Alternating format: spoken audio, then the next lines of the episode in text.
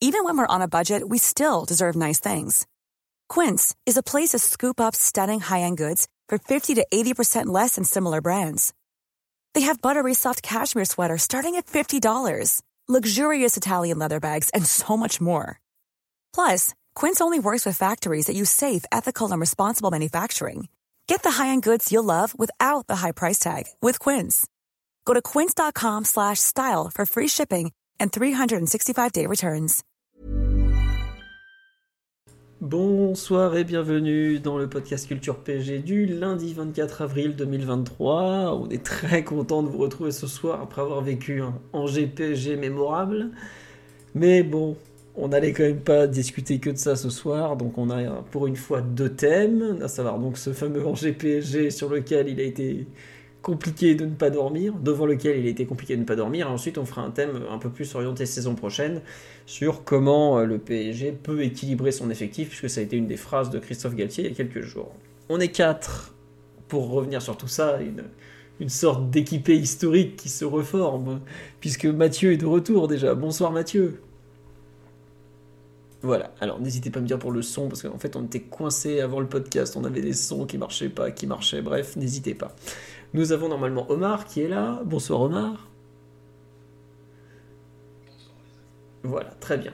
Et nous avons normalement, euh, euh, comment il s'appelle? Le retour de l'enfant terrible, celui qui n'est pas venu beaucoup cette saison parce qu'il était très occupé. Bonsoir Simon.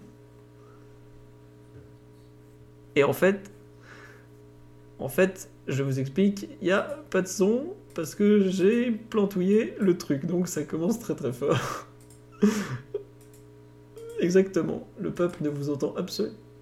Euh... C'est vraiment l'imitation de Tourelle pour Omar. Vous les entendez ou pas, les pas, les ah, Je suis amoureux de cette équipe.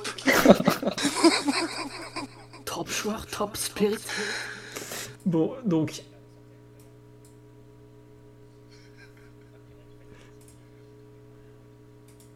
Là, vous êtes en train de rater des imitations extraordinaires. C'était formidable. Allez, c'est bon. Soupe pressée, soupe serrée, l'équipe. L'équipe est fatiguée.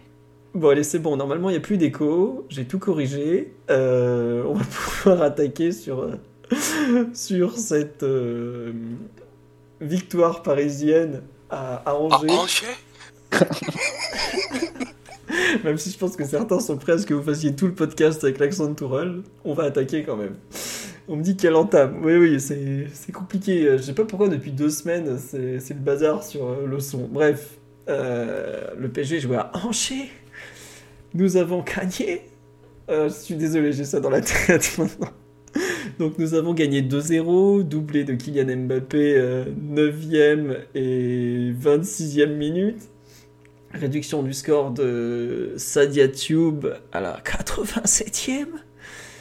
Et euh, j'ai dit 2-0, non 2-1-2, excusez-moi, je suis un peu troublé. Disons qu'un des participants m'a demandé, mais au fait, c'est quoi le score du, match de vendredi avant le podcast? Donc il m'a fortement troublé à ce moment-là. Euh, équipe pas top, top, top côté Paris, mais bon, victoire quand même. Euh, franchement, pour revenir sérieux une seconde sur le match, c'était absolument nullissime, on va pas faire semblant. équipe très très fatiguée, PSG très très fatigué. 25 minutes. Et allez le tir au gars dans le vestiaire. Ils sont crevés, capoute. Mais non, euh, le PSG c'est pas trop fatigué vendredi soir à Angers. Pour, euh, enfin, en vrai, c'était un match amical amélioré. Euh, on va pas faire. Faut dire les choses. Le PSG a joué 25 minutes. Ils ont mené 2-0 ils ont dit bon, on va quand même pas trop se fatiguer face à une équipe qui était même pas une équipe de, fin de tableau Ligue 1 parce qu'il manquait en plus, je sais pas, au moins 6 ou 7 titulaires côté, euh, côté Angers, donc bah, ils, les ont, un peu joué avec eux. Quoi. Euh, Angers a, arrosé partout autour du but, Angers a cru qu'ils allaient revenir, puis bah, bizarrement, quand ils ont marqué le PSG, s'est remis à jouer de façon un peu plus sérieuse. Bon bah voilà, c'était un vendredi soir euh, dans le Maine-et-Loire Oh, franchement, j'avais un peu de la peine pour les gens qui ont payé probablement cher pour ce dernier match de prestige d'Angers en Ligue 1 avant euh, je ne sais pas combien d'années, voire de décennies, parce que la dernière fois ils sont quand même restés 25 ans en Ligue 2. Euh... Bon, quoique peut-être 22, 22, 23, bon, un bon moment quoi. Donc, euh... C'était euh, franchement euh, une purge. c'est un terme qu'on utilise souvent quand il faut parler de l'effectif, mais là, pour parler du match, c'était vraiment euh, honteux. Voilà, ils ont fait le minimum du minimum du minimum. Ils ont joué ouais, 25-30 minutes. Bernardoni fait même pas en plus un gros match. C'est dire si ils attendent tous la fin de saison. et puis bah, ça se voit tout simplement. Enfin, il y a, on pourrait tenter de disserter dessus, de voir des trucs et tout, de trouver des explications tactiques, techniques et tout ça. Mais c'est juste une équipe qui attend la fin de saison, qui attend le titre. Et puis euh, c'est une équipe qui a pas redémarré en deuxième partie de saison. Et puis ça se voit, c'est tout.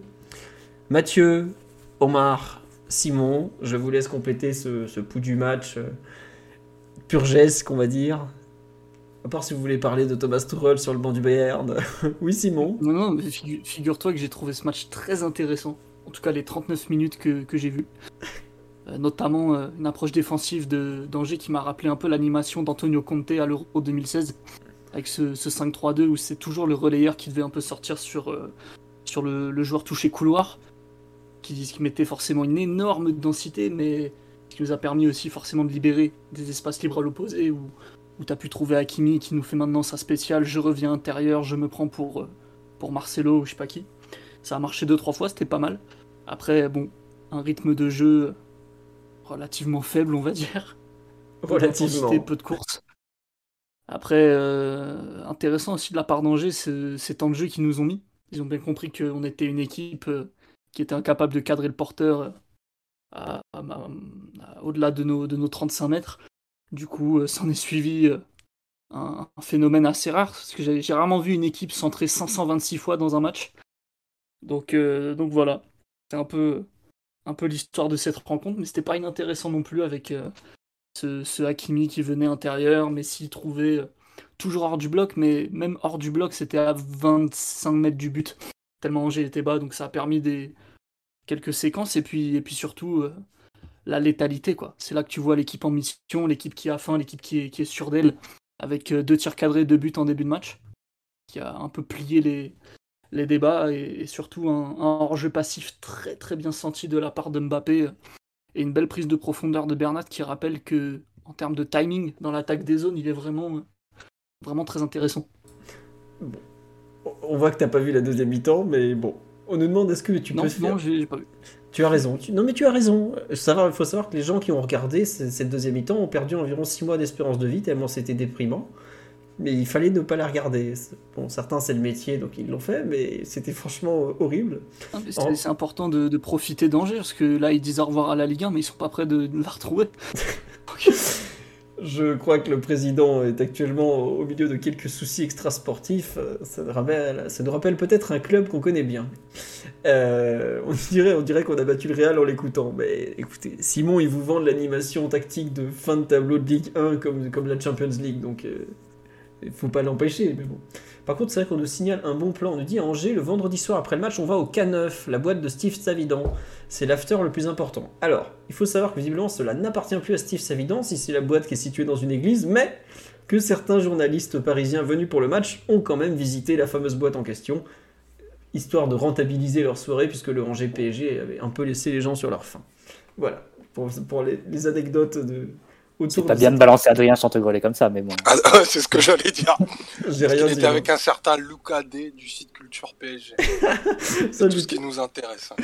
Je pense que Lucas n'y était pas en revanche. Euh, mais je n'ai rien dit sur le premier. Euh, Mathieu ou Omar sur le, la fameuse... Oui, c'est une boîte dans une église, effectivement. C'est... On a eu des photos extraordinaires. Mais bref. Mathieu Omar sur cet Angers PSG, est-ce que vous voulez en, en dire quelque chose? Est-ce que vous voulez surtout ne pas en dire quelque chose? Je vous laisse... euh, Oui, Mathieu, pour ton retour. Merci. Bah, les, joueurs n'ont pas vraiment voulu le jouer ce match, donc je sais pas si on doit vraiment vouloir le débriefer, mais il manque 20 minutes comme, euh, comme eux l'ont joué vendredi. Mais c'est vrai, que c'est un match qui est, est apparu très très long pour, euh, pour tout le monde, ceux qui le regardaient, mais je pense aussi pour ceux qui le jouaient. Euh, il y avait très très peu d'intensité, très peu de, de- d'enjeux compétitifs, et ça donnait effectivement, comme tu l'as dit, une sorte de match amical. Euh, mais cette fois sans le fait de pouvoir changer tout l'effectif à la mi-temps, ce qui aurait peut-être été euh, inspiré de la part de Galtier euh, en prévoyant, un peu ce qui allait se passer au retour des vestiaires, parce que la deuxième période a été vraiment très très pénible. euh, entre Auxerre qui envoyait des, des, frappes à 30 mètres sans espoir et Paris qui laissait venir. C'était c'était pas vraiment le, du grand spectacle. Mathieu, c'était Angers. C'était Angers, c'était pas OCR. OCR PSG, c'est dans trois semaines. Oh, ça sera le même match, hein, t'inquiète pas. je, te fais, je te fais le pouls de, du prochain match. Ah non, non, non. OCR est une bien meilleure équipe qu'Angers, tu vas pouvoir le constater. Ouais, mais bon. Je respecte euh, les vestiges du furlanisme quand même. N'exagérons pas, n'exagérons pas. Mais euh, non, voilà, c'est un match euh, bah, qu'il faut faire passer. Tu avais 90 minutes pour, pour, prendre les trois points. Tu as réussi hein, de façon assez incroyable à te faire peur sur la fin en te faisant, euh, en te faisant recoller au score. Euh, heureusement, il ne restait pas assez de temps pour que ensuite euh, Angers puisse, puisse, y croire. Mais ouais, c'était une vraie purge, la purge du vendredi soir. C'était assez marrant de, de voir Prime Video te vendre le match comme l'entrée des, des, trois chocs du week-end avec, après, euh, avec Lyon-Marseille le, le, vendredi, puis, euh, puis Lance, Monaco. Euh, c'était, on était assez loin de tout ça et voilà, un match de moins d'ici, d'ici la fin de saison. On a tous très hâte de plus voir cette équipe, donc 90 minutes de, de passer et de bien passer.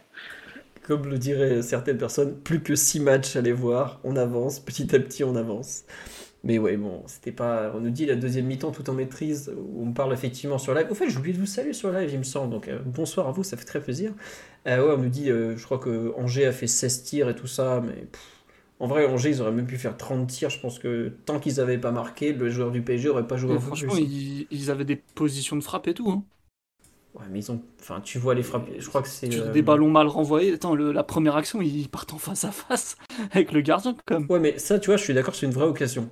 Mais après, il y a des moments où il frappe de 20 mètres, il est tout seul. Je sais plus comment il s'appelle. Euh, c'est pas, c'est pas Traoré, le, milieu de chez eux. Il est tout seul, 20 mètres, il cadre même pas, il t'envoie un drop. T'es là, genre. qu'est-ce que, enfin, je me mets à la place des joueurs côté PG. Tu dis, oh, tu peux le laisser tirer, tu risques pas grand chose. Puis d'ailleurs, c'est ce qui s'est passé. Ils les ont laissé tirer. Enfin, malheureusement, c'est un peu comme ça depuis, depuis très longtemps. Mais ils s'en foutent de tant que l'adversaire ne marque pas tu sens qu'il n'y a pas de. Et pour peu qu'ils aient un minimum de. un petit matelas de sécurité, bah, ils jouent à l'économie. C'est une équipe qui joue à l'économie. Comme on dit sur live, on les. De quoi? Faut saluer le pragmatisme de cette équipe qui est capable de laisser tirer 16 fois euh, et centrer 40 euh, fois le dernier de Ligue 1 si ça permet de prendre les points à la fin de la rencontre. Donc, euh, sur un modèle de, sérieux en tout cas. Un modèle de sérieux, je, sais pas. Je pense que c'est notre niveau ce que j'ai vu cette saison. Avec le sérieux, c'est vraiment ce qui caractérise cette équipe. Hein, Probablement que l'équipe, elle a donné tout ce qu'elle a pu, en fait. Ça, vous savez pas, en fait. Personne sait. Peut-être que la vendredi, l'équipe pouvait pas faire même pas 5% mieux que ça. Il faut y réfléchir à ça. Je, pense que 5% ils peuvent les donner quand même. Peut-être pas 10, mais 5 c'est possible en tout cas. Euh, bon, Simon, ton retour décuple les, les foules, euh, déchaîne les passions et tout ça. Hein. Notre niveau, c'est ça. Oui, oui, c'est le niveau du Paris Saint-Germain actuellement. Omar, est-ce que tu... tu... oui, tu fais 20 matchs de ce niveau-là, c'est un peu ton niveau. Le truc, c'est qu'on n'a pas fait suffisamment de matchs bien meilleurs que celui-là pour dire qu'on vaut plus que ça. Donc, c'est assez compliqué. Le PSG 2022-2023, ça reste beaucoup ça malgré tout. Hein. Oui, oui, bah, quand tu. Surtout 2023. Oui, surtout 2023, comme je disais tout à l'heure. Mais comme euh, on l'a dit euh, plusieurs fois, au bout d'un moment, quand tu fais que des matchs de merde, tu es une équipe euh, de la même matière. Donc t'es pas surpris, quoi. Enfin, combien de matchs complets le PGF en 2023 Pas beaucoup, je pense. Hein. J'ai même de la peine à en trouver un seul. Donc on me dit, on passe au deuxième thème. Mais non, on veut qu'Omar nous, nous dise tout ce qu'il a pensé de cet Angers PSG, Omar. Tu t'es régalé comme tout, comme tout le monde. Ah, écoute, euh, j'ai vécu ce match comme on vit les matchs de, catégorie baby foot, savoir U7. Euh, Donc un match qui a duré 30 minutes et à partir de, là, j'ai pris ma casserole et j'ai tapé à la fenêtre, tellement c'était anti, anti-compétitif ce que j'ai pu voir. Euh, Simon a quand même trouvé des points positifs dans une équipe qui est partie pour être historiquement la plus faible que ce championnat n'ait jamais vu en après-guerre quand même. C'est de ça dont on se parle. Hein. Euh, la plus faible de Ligue 1, c'est déjà très haut dans la pyramide du football. Ah, mais je suis bien, je suis bien d'accord avec toi et tu fais bien de le prendre par ce prisme. Ah, quand même, il faut, Il y avait pas un Avignon qui était nullissime il y a quelques années aussi. Non, je crois qu'Angers c'est la plus grande série de, défaites de l'histoire de la Ligue 1. C'est sûr, que les records sont battus. Même 13, 13 de suite. Ouais, on est sur une équipe vraiment, enfin, anti-compétitive au possible, avec un, tombeau d'histoire euh, autour du roi de la saucisse et tout. Donc euh, bon, même, euh, même en n'ayant pas très envie de jouer ce match, je pense qu'il y a quand même 4 buts d'écart. Et, et, non, et la double confrontation contre Angers, parce que j'ai pas eu la force d'aller au bout de ce match ni même de le revoir. Par contre, j'ai revu celui du 3 mois.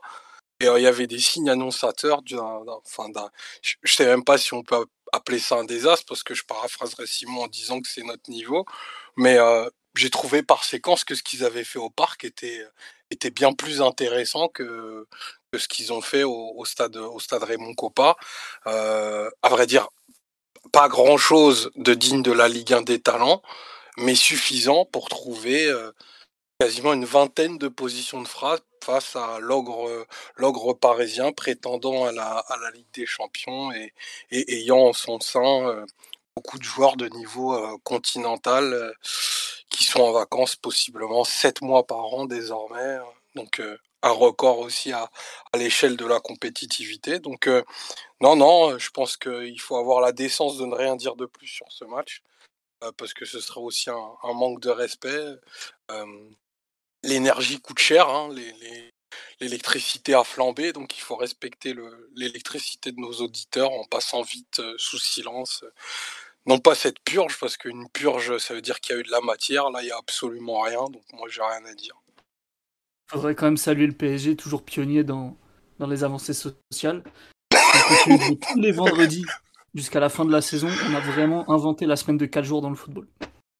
Mais en plus, en mai, il y a beaucoup de ponts, tu vois, donc euh, je, je, pense qu'il y, a quelque chose à, il y a quelque chose à faire et à creuser.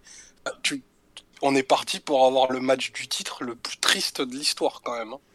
Hein. je, je, je sais pas s'ils se rendent bien compte d'avoir. Euh, on parlait souvent de l'interrupteur, mais là, d'avoir arraché les fusibles du disjoncteur, ça va donner des séquences ultra tristes. Tu vas avoir le recordman de titre en Ligue 1, possiblement ignoré dans son stade qui fait plus trois passes et dans une équipe dans laquelle il y a cinq courses toutes les dix minutes quoi.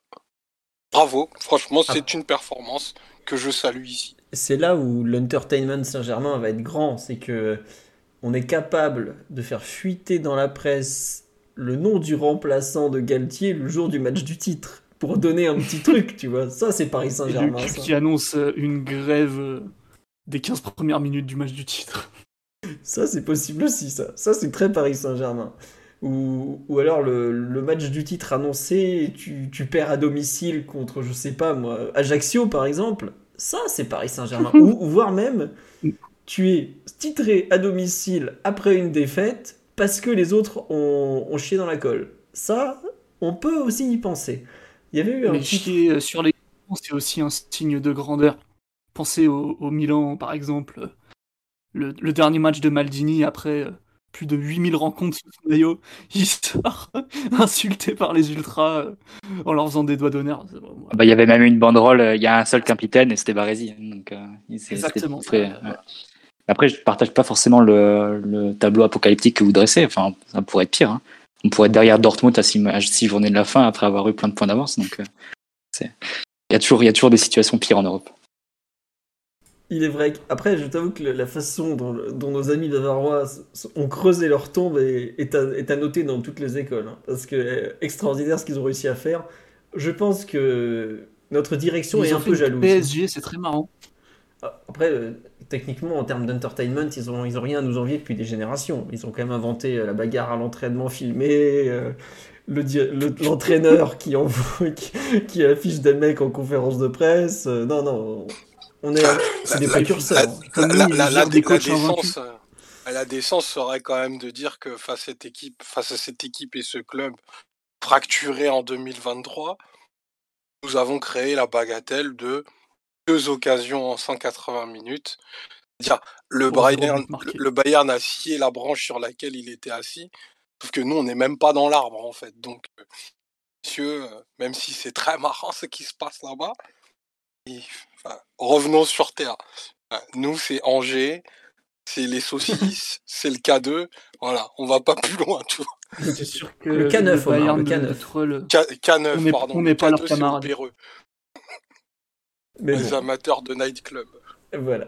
Euh, je, franch- enfin, je, je sais même pas si. Enfin, voilà, on est. on- bon, on va pas faire. Enfin, le match était, était horrible. Si, si, il faut faire les performances individuelles.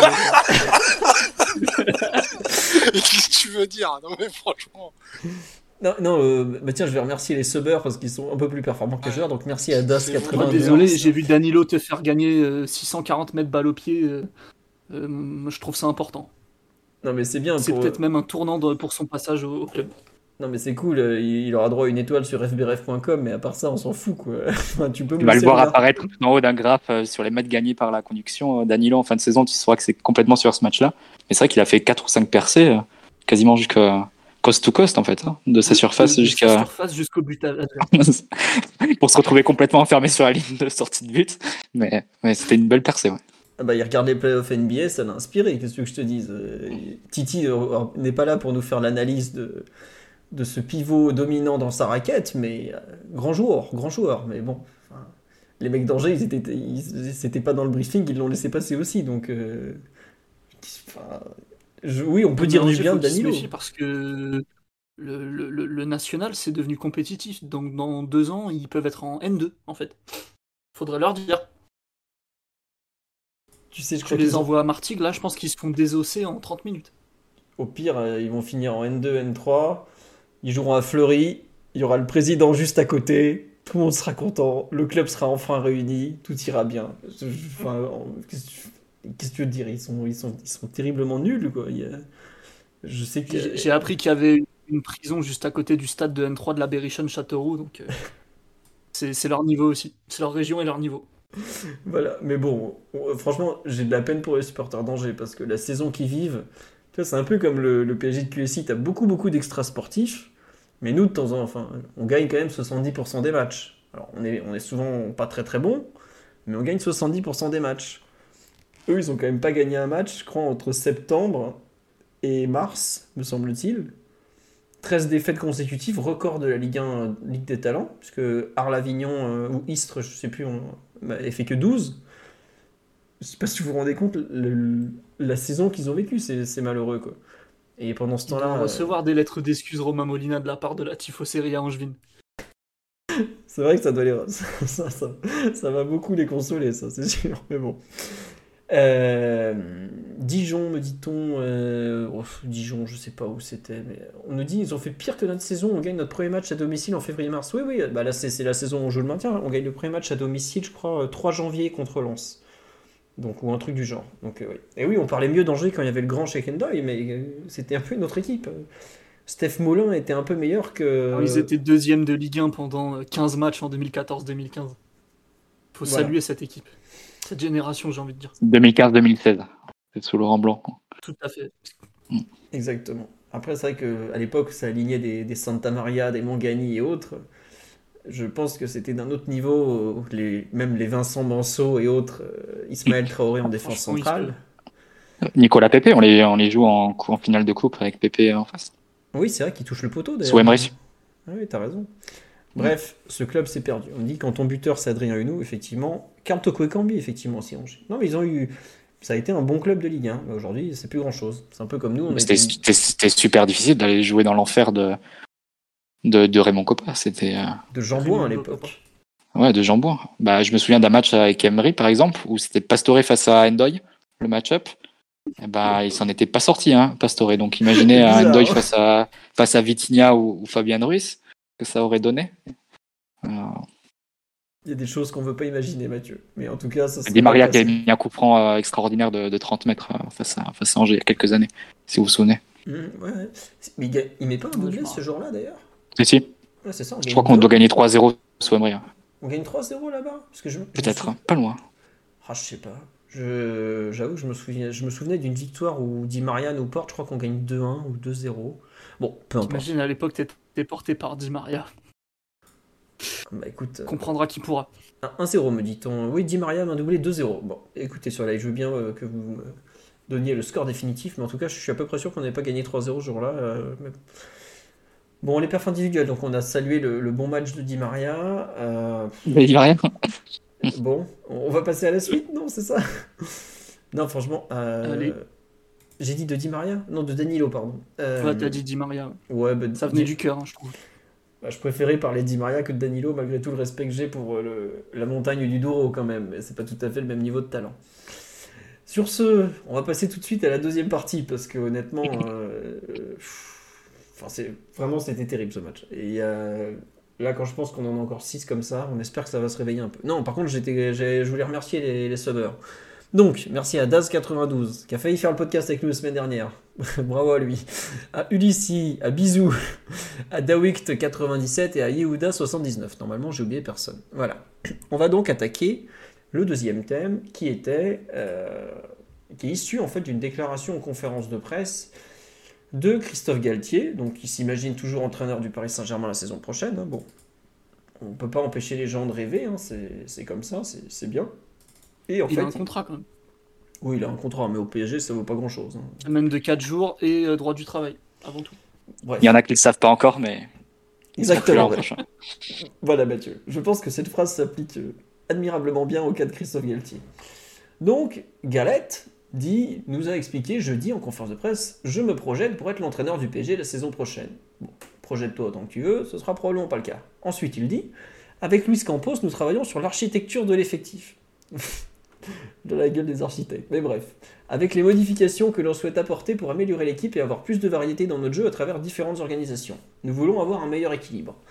Nous travaillons depuis des semaines, on sait sur quoi nous devons axer notre réflexion, sur quoi nous devons travailler pour améliorer encore notre effectif pour que notre jeu s'améliore. La question qui est posée un peu ce soir, euh, c'est donc comment équilibrer l'effectif du PSG la saison prochaine, donc 2023-2024. Premier, en fait, question un peu générique pour l'instant, pour, pour tout le monde, sur live aussi, je veux bien votre avis. Est-ce que le PSG a pour vous des besoins plus quantitatifs ou qualitatifs? Alors, vous pouvez pas, évidemment, dans le fond, c'est les deux, mais je veux bien une réponse un peu. Euh, un peu axé sur l'un des deux, sachant que le PSG va quand même récupérer énormément, énormément de joueurs de retour de prêt, puisque bah, je crois que le Parisien en a fait un article tout à l'heure, je vais vous les citer, les, joueurs qui sont prêtés. Et ouais, attendez, je suis pas sur la bonne page de Transfermarkt, je m'excuse, je vais vous donner tout de suite. Bon, de tête, je peux déjà vous dire qu'il y a euh, Icardi qui est prêté, il y a Draxler qui est prêté, il y a euh, Diallo qui est prêté, il y a. Euh, non, lui, il est vendu. Lui, il est vendu. Paredes qui est prêté. Certains, Simon va peut-être vous en parler. Euh, Vainaldum qui est prêté. Dagba qui est prêté. Et Kaylor Navas qui est prêté. Junior euh, Dina Bimbe, je compte pas parce qu'il est prêté, mais son option d'achat devient obligatoire si Francfort se maintient en Bundesliga. Et bon, ils seront largement maintenus en Bundesliga. Voilà. Euh, alors, euh, Kurzawa, oui, j'ai oublié Levin, qui effectivement est prêté sans option d'achat. Après, je sais pas, Levin, il y avait un truc bizarre, comme quoi c'était peut-être un transfert, donc je me demande s'il n'y a pas une option d'achat qui devient obligatoire ou qui n'avait pas été euh, signifiée. Bref, à, suivre. Pardon. Sur live, on nous dit qualitatif, qualitatif, qualitatif. Mathieu, Omar, Simon, est-ce que vous, revenez? Est-ce que vous êtes plutôt renforcement quantitatif, qualitatif? Non, Kurzawa n'a plus le dos en vrac, il a le genou en vrac en ce moment. Mais il devrait rejouer avant la fin de la saison en tout cas. Mathieu, Omar, Simon, quantitatif ou qualitatif pour vous? Oui, Simon? Bah. Euh, vas-y, Omar, vas-y, Omar, allez, vas-y. Simon, il, parlera après. Qualitatif prioritairement. Qualitatif à mon sens. Euh, Ouais, non, en vrai, en vrai, t'as raison, c'est bien entendu les deux, mais à mon, sens, la priorité, c'est à ajouter des joueurs de, qualité, non pas supposés, mais certaines. Des joueurs de, qualité forte, à, plusieurs endroits en réalité. moi, j'en ai un peu marre, et bien sûr, ça n'engage que moi, qu'on se cache derrière le, le contexte parisien, l'impossibilité de de coacher des champions supposés pour la plupart. Et vraiment, j'insiste là-dessus, supposés pour la, plupart. Et qu'on empile en réalité un certain nombre de joueurs qui ont plein de compétences et pas de, compétences notables qui permettent d'exister au plus haut niveau de la Ligue 1. Et je commence par le plus haut niveau de la Ligue 1 avant de bifurquer vers ce que tout le monde attend et appelle de nos voeux de la Ligue des Champions. Aujourd'hui, au moment où on se parle, le PSG a gagné un nombre très, très important de rencontres. C'est, c'est pas à nier, c'est pas à galvauder.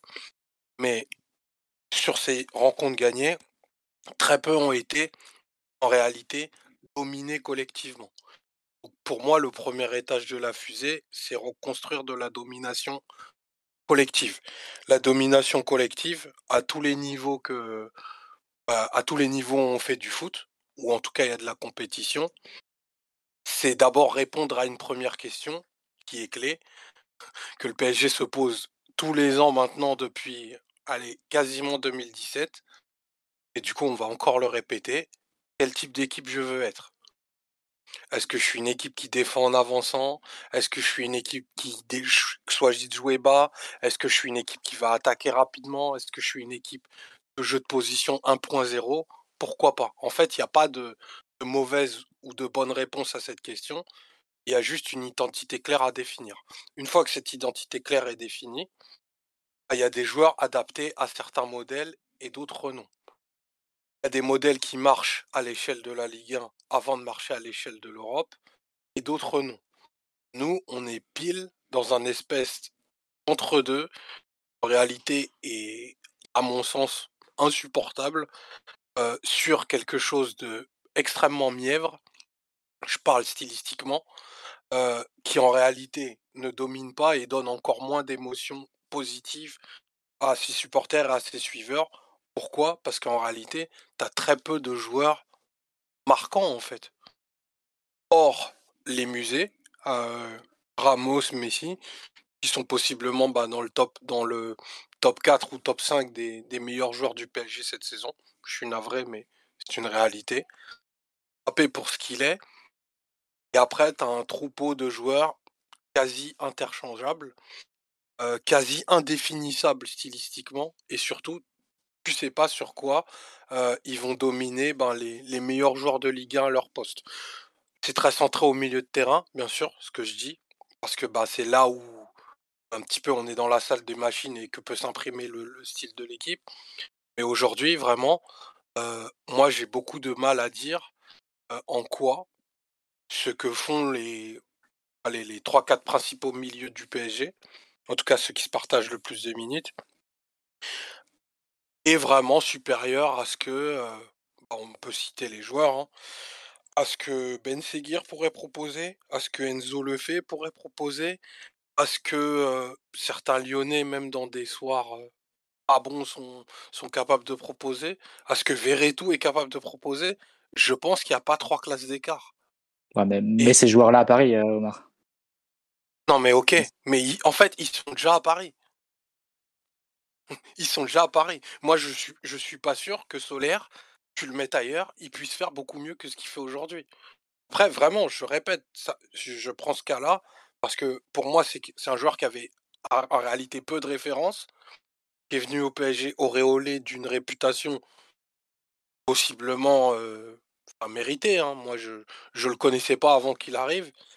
Et en réalité, performance après performance, il y a des qualités devant le but, indéniablement. C'est un joueur qui peut marquer.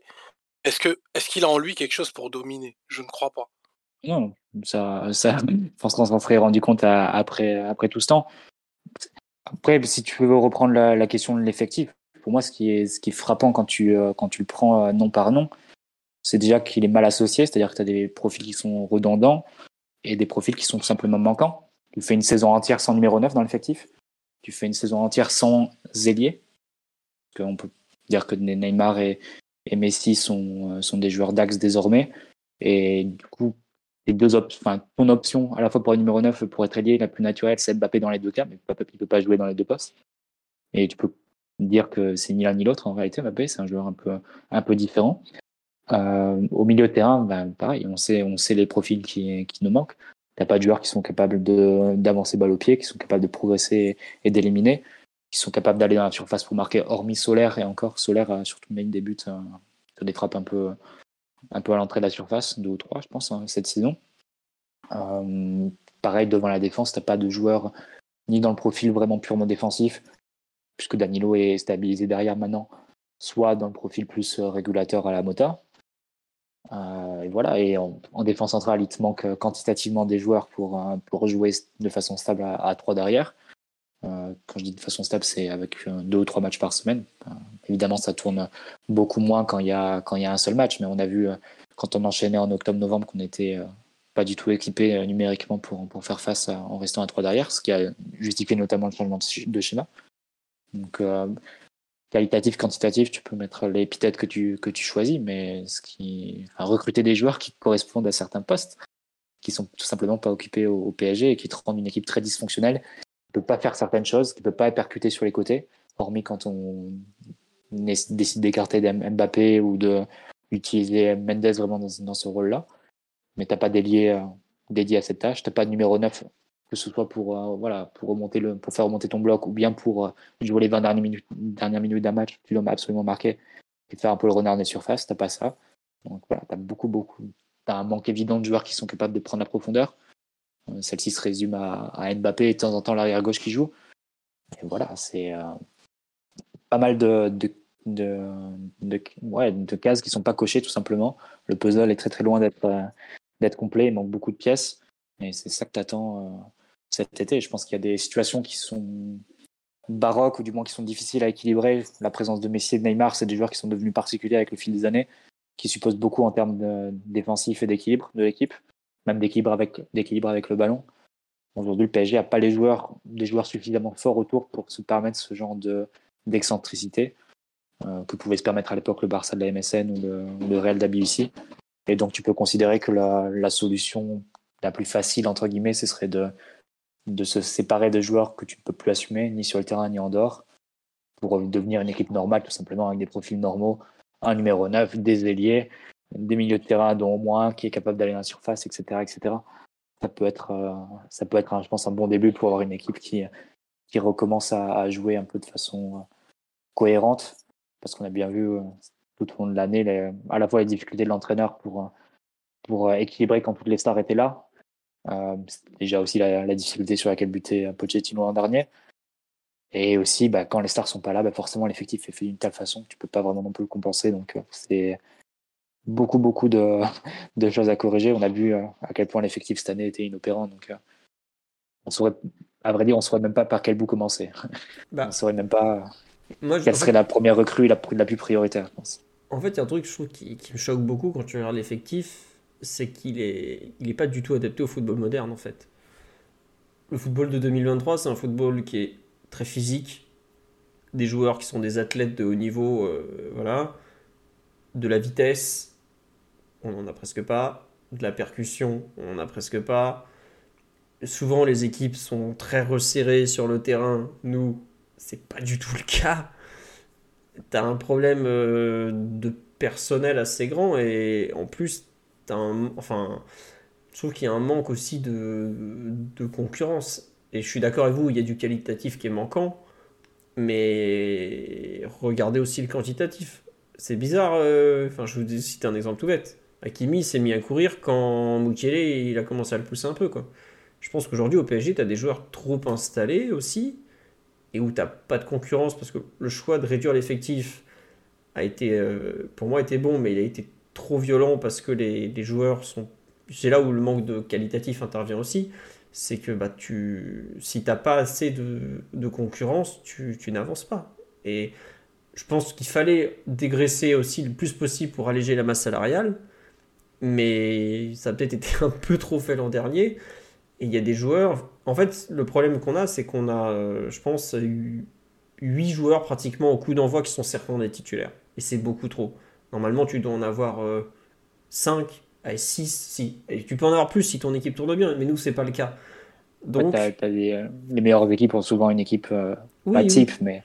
Voilà. Mais l'entraîneur, en général, quand il arrive en avril, il sait à peu près quel est son meilleur 11. Voilà pas forcément ça, je dirais, le problème. Mais après, Galtier a dit quelque chose d'assez similaire il y a quelques semaines, quelques matchs, en disant euh, de toute façon, je vais pas faire croire à des joueurs qui peuvent aller sur le banc. Ils, connaissent l'effectif, ils savent qu'ils peuvent pas aller sur le banc parce qu'en termes de. Voilà, ils se retournent, ils voient qu'il n'y a que des jeunes.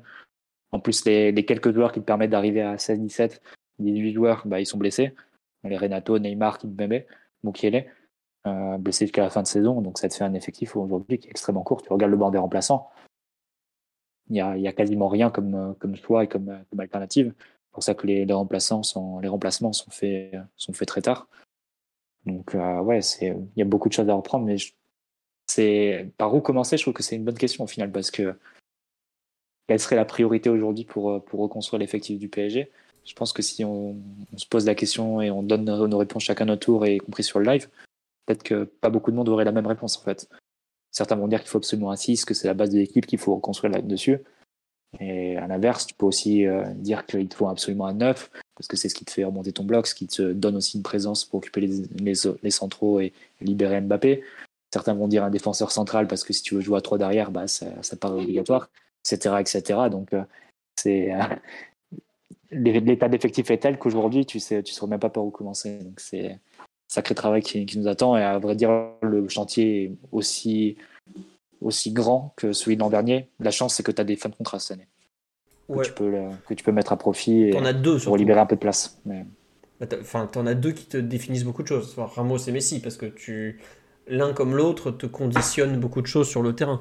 Après, comme on dit sur live, et moi je suis assez d'accord avec cette vision, c'est que euh, avant de définir même l'effectif, c'est le coach qui est important sur l'orientation de l'effectif. Selon le coach que tu as, tu peux pas lui filer euh, le même effectif tout simplement. Parce que t'as. Bah, enfin, c'est tout bête, mais tu joues pas pareil euh, si tu donnes un effectif à Guardiola que si tu le donnes à, Mourinho. C'est les... deux plus grands contre-exemples que tu peux trouver. Je peux considérer que Galtier, même si c'est pas un, un, entraîneur qui forcément mériterait d'avoir un effectif construit euh, selon sa philosophie de jeu, mais tu peux considérer qu'il y a beaucoup de profils qui colleraient pas dans son Lille, hein, ou qui colleraient pas dans, dans Saint-Etienne à l'époque. Bah, regarde. Les milieux de terrain qu'on a recrutés cet été, avec le recul, tu dis pour Fabien Galtier, pour Christophe Galtier, c'est compliqué, hein, c'est pas forcément ce que, ce que lui attend sur un terrain. Et lui, le seul qu'il a voulu, c'est Renato, il, il est jamais là. Donc euh, voilà. Mais tu vois, par exemple, tout l'été, il a demandé euh, un défenseur central en plus et un avant-centre. Il les a jamais eu. Évidemment, pour lui, pour mettre en place ce qu'il sait faire, et c'est pas le, meilleur des tacticiens, c'est pas méchant de le dire, il a pas construit sa carrière là-dessus, il lui manque des joueurs, tout simplement. Après, euh, un entraîneur, il n'a jamais l'effectif parfait. Hein. donc euh, il faut savoir s'adapter. Et c'est peut-être là aussi où il, a, montré aussi des limites pour un, pour un club comme le PSG. Quoi. Avant qu'on revienne un peu sur euh, l'entraîneur, tout ça, Simon, sur un peu euh, ce que disaient Mathieu, Omar et, moi aussi après, sur l'effectif quantitatif, qualitatif. Toi qui as pas beaucoup regardé le PSG cette saison, si j'ai bien compris, mais pas mal d'autres matchs quand même, qu'est-ce qui te choque le plus? La quantité, la qualité, les deux? Le manque de certaines qualités modernes? C'est que t'as pas, pas d'effectif en fait. T'as pas d'effectif. T'es sur une équipe qui manque de profil clé pour ne serait-ce que, comme dirait euh, euh devenir une équipe normale et faire des choses euh, très simples et très rationnelles sur un terrain de foot.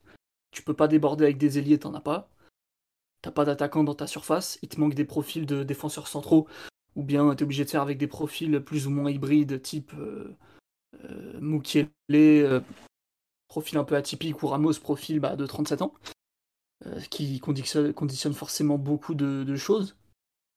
Et, puis t'as aussi la sensation d'une équipe qui n'a toujours pas sa cohérence et qui est toujours coupée en deux, au sens propre comme au sens figuré, avec des offensives très libres très peu connectés à, ce qui va se passer euh, autour d'eux.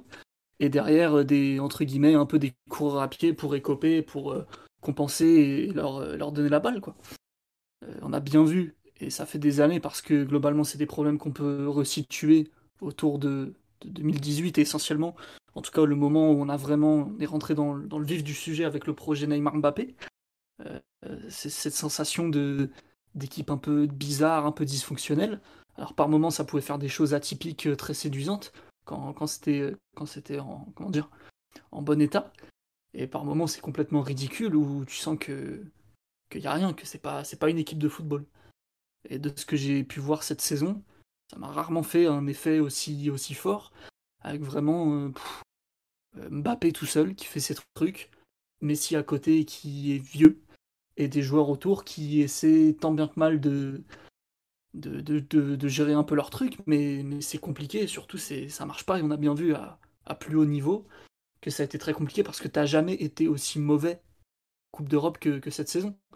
Et même lorsque le PSG était invaincu et qu'on croyait avoir trouvé une formule après un match contre Lille et un match contre Nantes au mois d'août, bah Benfica ils t'ont promené, le Bayern tu mets pas un but, et, euh, ça, a été, euh, ça a été très compliqué dès qu'on t'a mis de, de, de l'adversité en face.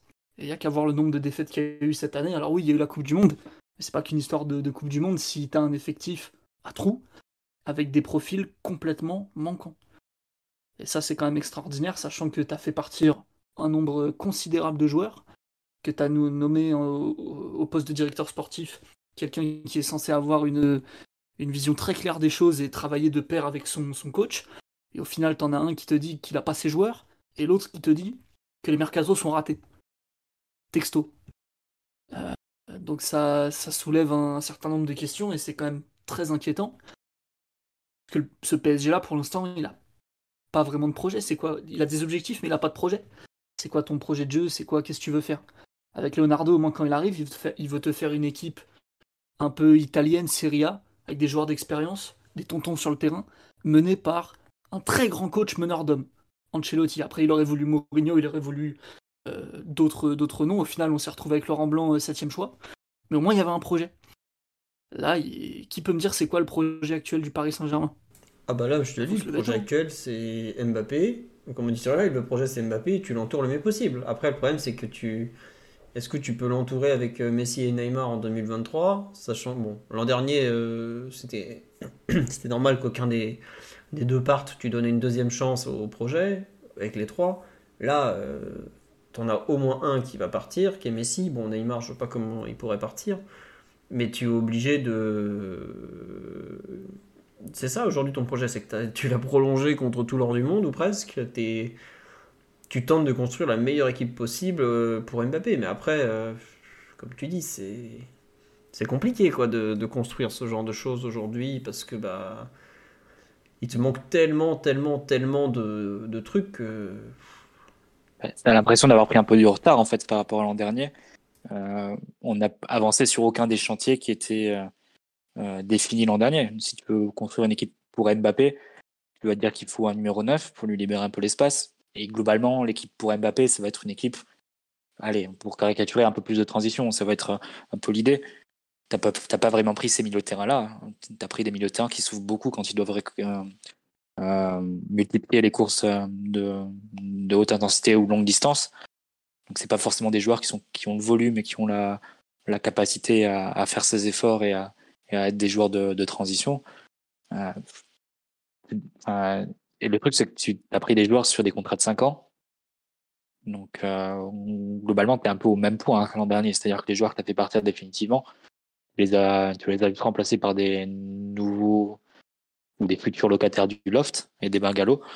Et les joueurs prêtés, ils vont revenir. Donc, euh, c'est sans doute là qu'a été l'échec de, Campos. C'est que tu as l'impression qu'il il s'est trompé à peu près sur tout ce sur quoi il était possible de se tromper, en fait. C'est-à-dire qu'il n'y a aucun chantier qui a pu avancer, aucun choix qui va dans une direction qui semble plus ou moins définie. Et la quasi-intégralité des, joueurs recrutés l'an dernier, s'il y a une offre euh, cet été, elle sera acceptée. Donc, euh, c'est c'est aussi ça la, la question qui se pose, c'est-à-dire que auquel projet Campos de, de la première année, mais est-ce que tu lui fais confiance sur une deuxième année après avoir euh, fait autant la première?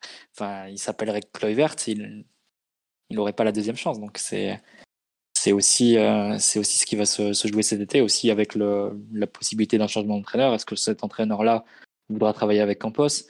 Est-ce que le Qatar laissera Campos avoir une deuxième année?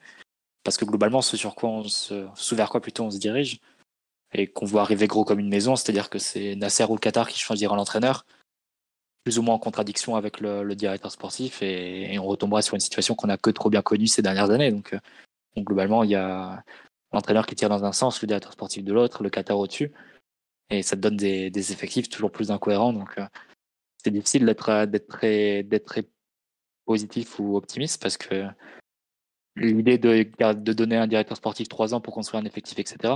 Je ne sais pas si dans les faits il aura sa deuxième année. Peut-être qu'il sera, présent physiquement, il aura toujours son, poste.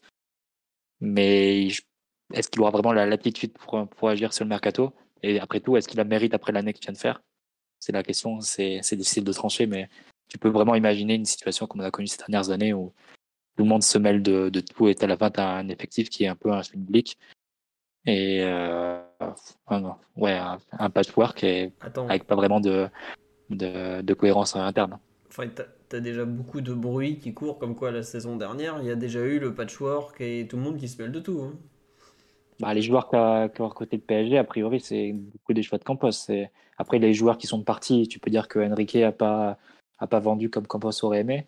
Même si euh, à certains niveaux, euh, c'était peut-être un peu illusoire de penser que tu allais faire des ventes incroyables sur les joueurs que tu as finalement prêtés.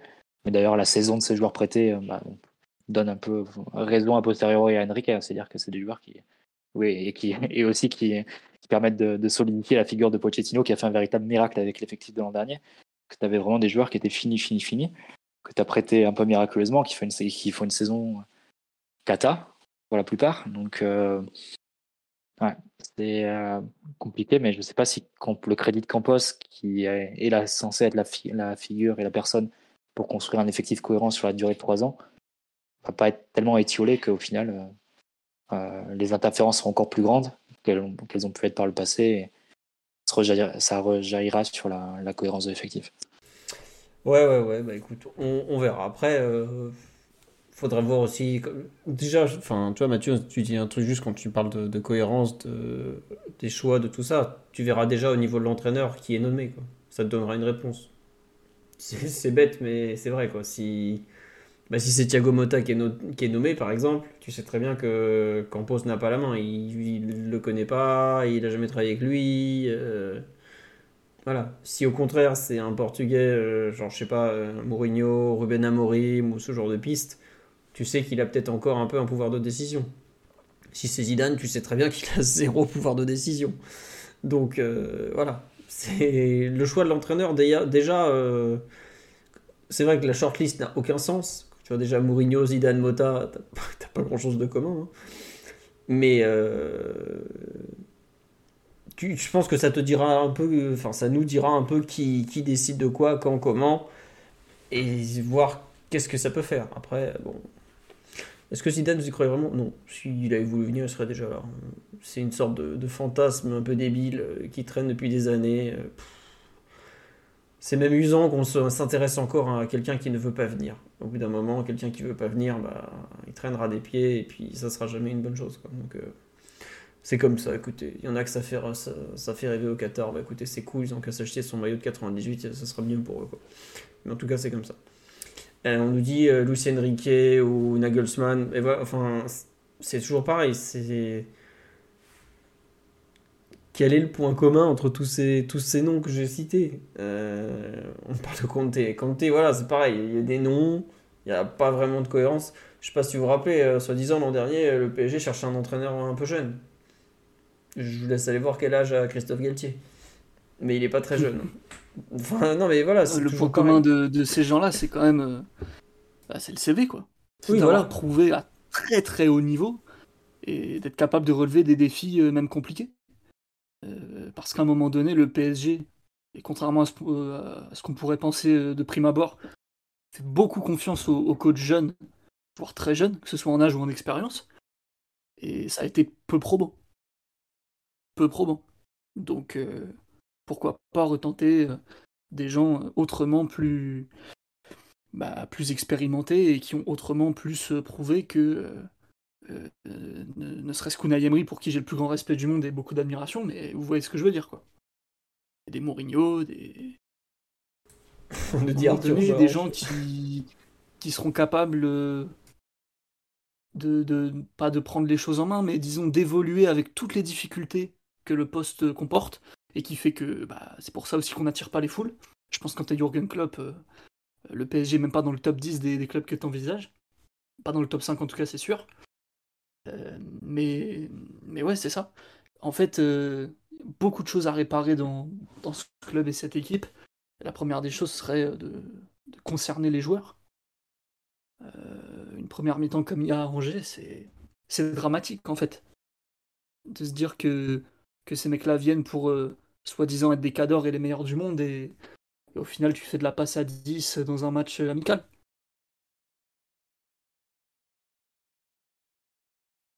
Oui, oui, excusez-moi, je pense que j'avais pas compris que Simon avait fini.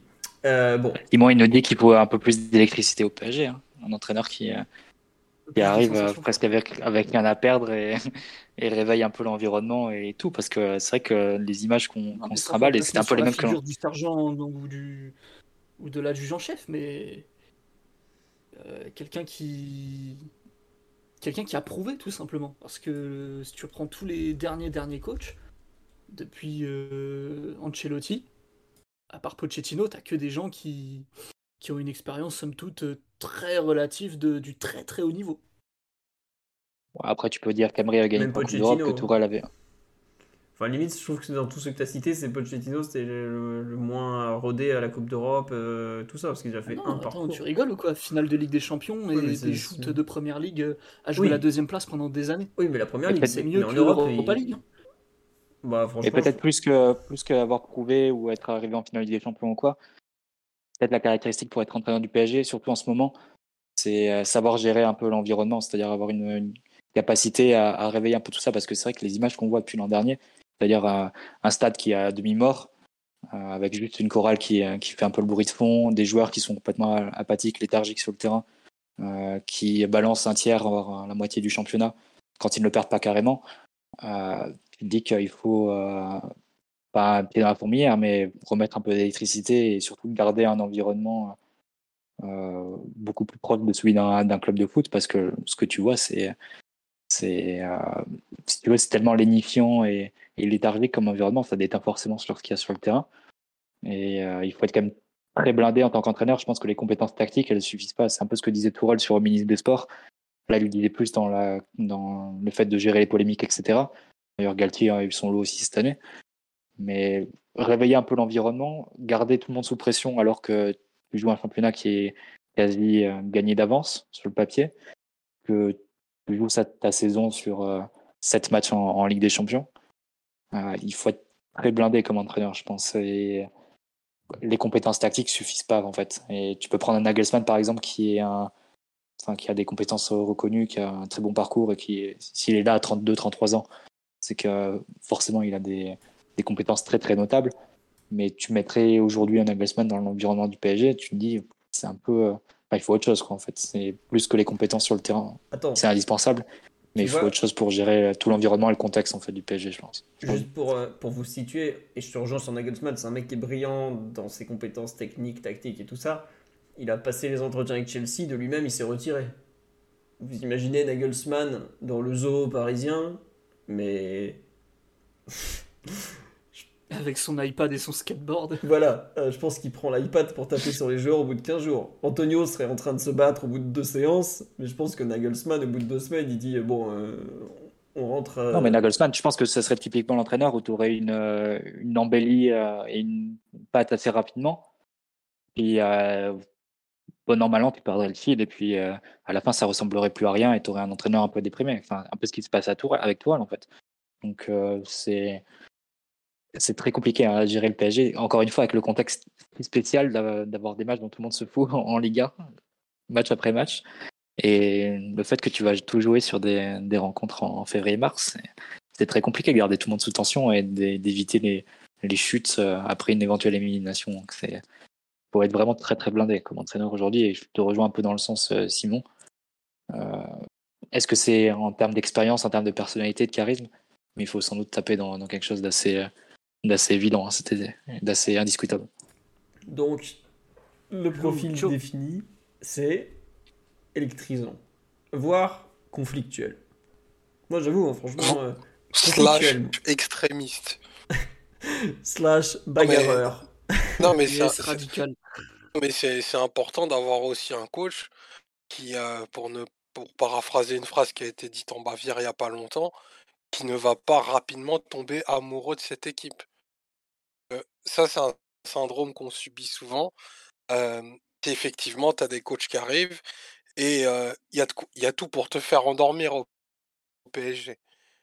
tu peux être grisé par la victoire, mais c'est des victoires qui ne disent qui disent rarement tout. Je pense que les coachs le savent en arrivant. mais pris dans la nasse du contexte, de, de, l'effet un peu euphorisant de la victoire, ils oublient les, grosses patterns de manquement que l'on a qui, se, renforcent année après année.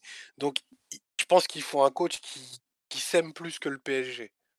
Je pense que ça commence par là, tu vois? Il faut un mec qui arrive, qui vraiment, le PSG est un tout petit club. Dans son CV, c'est, c'est presque la fin de la route, tu vois. Il se dit, bon, là, j'arrive au PSG. Non, Quand il arrive à l'époque et qu'on est un club niveau national 3 par rapport à ce qu'il a vécu auparavant. Ah remettons-le en perspective. quand, quand Ancelotti arrive au PSG, c'est Tottenham ou le PSG. Voilà. Aujourd'hui, là, en 2023, je pense qu'il y a des coachs qui hésiteraient à entreprendre Tottenham et le PSG. C'est terrible. Hein. Dit comme ça, à froid, on le prend plein buffet. Mais c'est un peu notre réalité.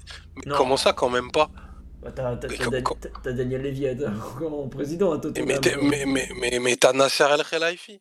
Au moins t'es tranquille. Il est jamais là, t'es tranquille. Daniel Levy vient de casser les couilles tous les jours. non, mais t'as de, la, de la compétitivité à tous les étages. Un stade ultra moderne, t'as les meilleures installations d'Europe niveau entraînement. Tu peux te poser pour. jusqu'aux dents tous les week-ends. Voilà, tu, si, si t'es un mec dopé à la compétitivité, mais tu préfères aller à Tottenham. Je sais pas. Hein, je... Ah, Tottenham, il y, a, il y, a, 35 jours, ils avaient Antonio Conte. Hein. Mais euh, Conte, t'as vu ce qu'il a, dit mais, on a, C'est un club de merde. non, mais, mais peut-être. Euh, Omar Conte s'est retrouvé à Tottenham parce qu'il s'est fait, s'est fait refuser à Manchester et à Madrid. Hein. C'est, ah, aussi, bah, euh, alors qu'il bah, avait fait une campagne incroyable pour, pour avoir les postes. Hein. Non, mais probablement. Mais on était en, quête d'un entraîneur il y, a, il y a 10 mois désormais. Et c'est pas ces CV-là qu'on avait sur la table. Non, mais après, c'est aussi, aussi par choix. C'est quelque chose du déclassement, tu vois. Ah, c'est aussi par choix, je pense. On hein. avait le droit des coachs de D1 portugaise, championnat que personne ne regarde. Je pense que Conte, fondamentalement, tu, tu vois, il veut pas coacher cet effectif-là. Cet effectif, non, mais ce club, je pense qu'il le prendrait. Et d'ailleurs, il y avait eu un, des articles du, du Parisien l'an dernier où euh, il disait bah Conte voilà se, se, au PSG après des renseignements etc c'est juste qu'à partir du moment où tu prends Campos le projet est complètement différent. C'est Campos qui ramène son entraîneur. Donc euh, là pour le coup bah, il a été bien inspiré il nous a ramené Galtier. Mais rappelez-vous aussi les débats qu'on avait l'été dernier c'est-à-dire que qui tu prends quels sont les entraîneurs libres on s'est aussi un peu heurté à ça et c'est aussi pour cela que Simon et moi on était plutôt dans l'idée de, de, garder Mauricio hein, qui avait euh, bah, qui était qui était là qui faisait le travail et qui, était, euh, qui avait une qualité énorme, c'était que c'était un paratonnerre incroyable. C'est-à-dire que pour le, rendu qui était mauvais sur le... non, mais le rendu qui était mauvais sur le terrain, tout le monde était persuadé que c'était que la faute de Pochettino, que c'était lui qui, qui, cassait les joueurs, qui les rendait mauvais, etc. évidemment, la, pas jouer la suite, poste, à... ne faisait pas jouer à leur poste, que voilà, qu'avec Xavi Simons et Edouard Michu, euh, le PSG irait beaucoup mieux. mais...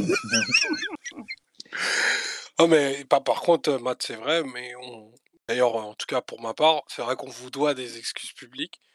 Tout le monde a été beaucoup trop dur avec, Mauricio, qui a, laissé des images indélébiles dans l'histoire du PSG, de la confrontation au Nou Camp jusqu'à cette danse mythique de Kumbia sur la fin. C'est vrai qu'on est, on est sur un personnage absolument légendaire quand tu as la misère de ce qu'on vit depuis, depuis, depuis des semaines et des semaines. Quoi. Alors, ça, ça un moment, il faut le dire. Ne, ne t'en déplaise, Philo, ça a beau être ton podcast. Nous sommes dans un espace de vérité. Moi, il faut le reconnaître. Alors, nous allons reprendre les matchs de la période de avril 2021, là, 2022, euh, pardon. Est-ce que vous avez vraiment envie de revoir là le, le, le P... Il y avait eu un. Bah tiens, il y a eu un GPG un mercredi soir. Est-ce que vous vous rappelez de la qualité de ce match ou pas là? Non, parce que. La Ligue 1 était plus compétitif qu'aujourd'hui. Mais arrête, la Ligue 1 l'an dernier était pourrie. C'était encore pire. Non mais franchement, la fin de saison qu'on a, c'était la même l'an dernier. C'était exactement pareil. Le match du titre contre Lens le 23 avril avec le but de Messi, c'était risible. Est-ce que, est que, tu te rappelles ce qu'on a fait au Parc des Princes contre une des plus grandes équipes que ce jeu ait pu, ait pu connaître?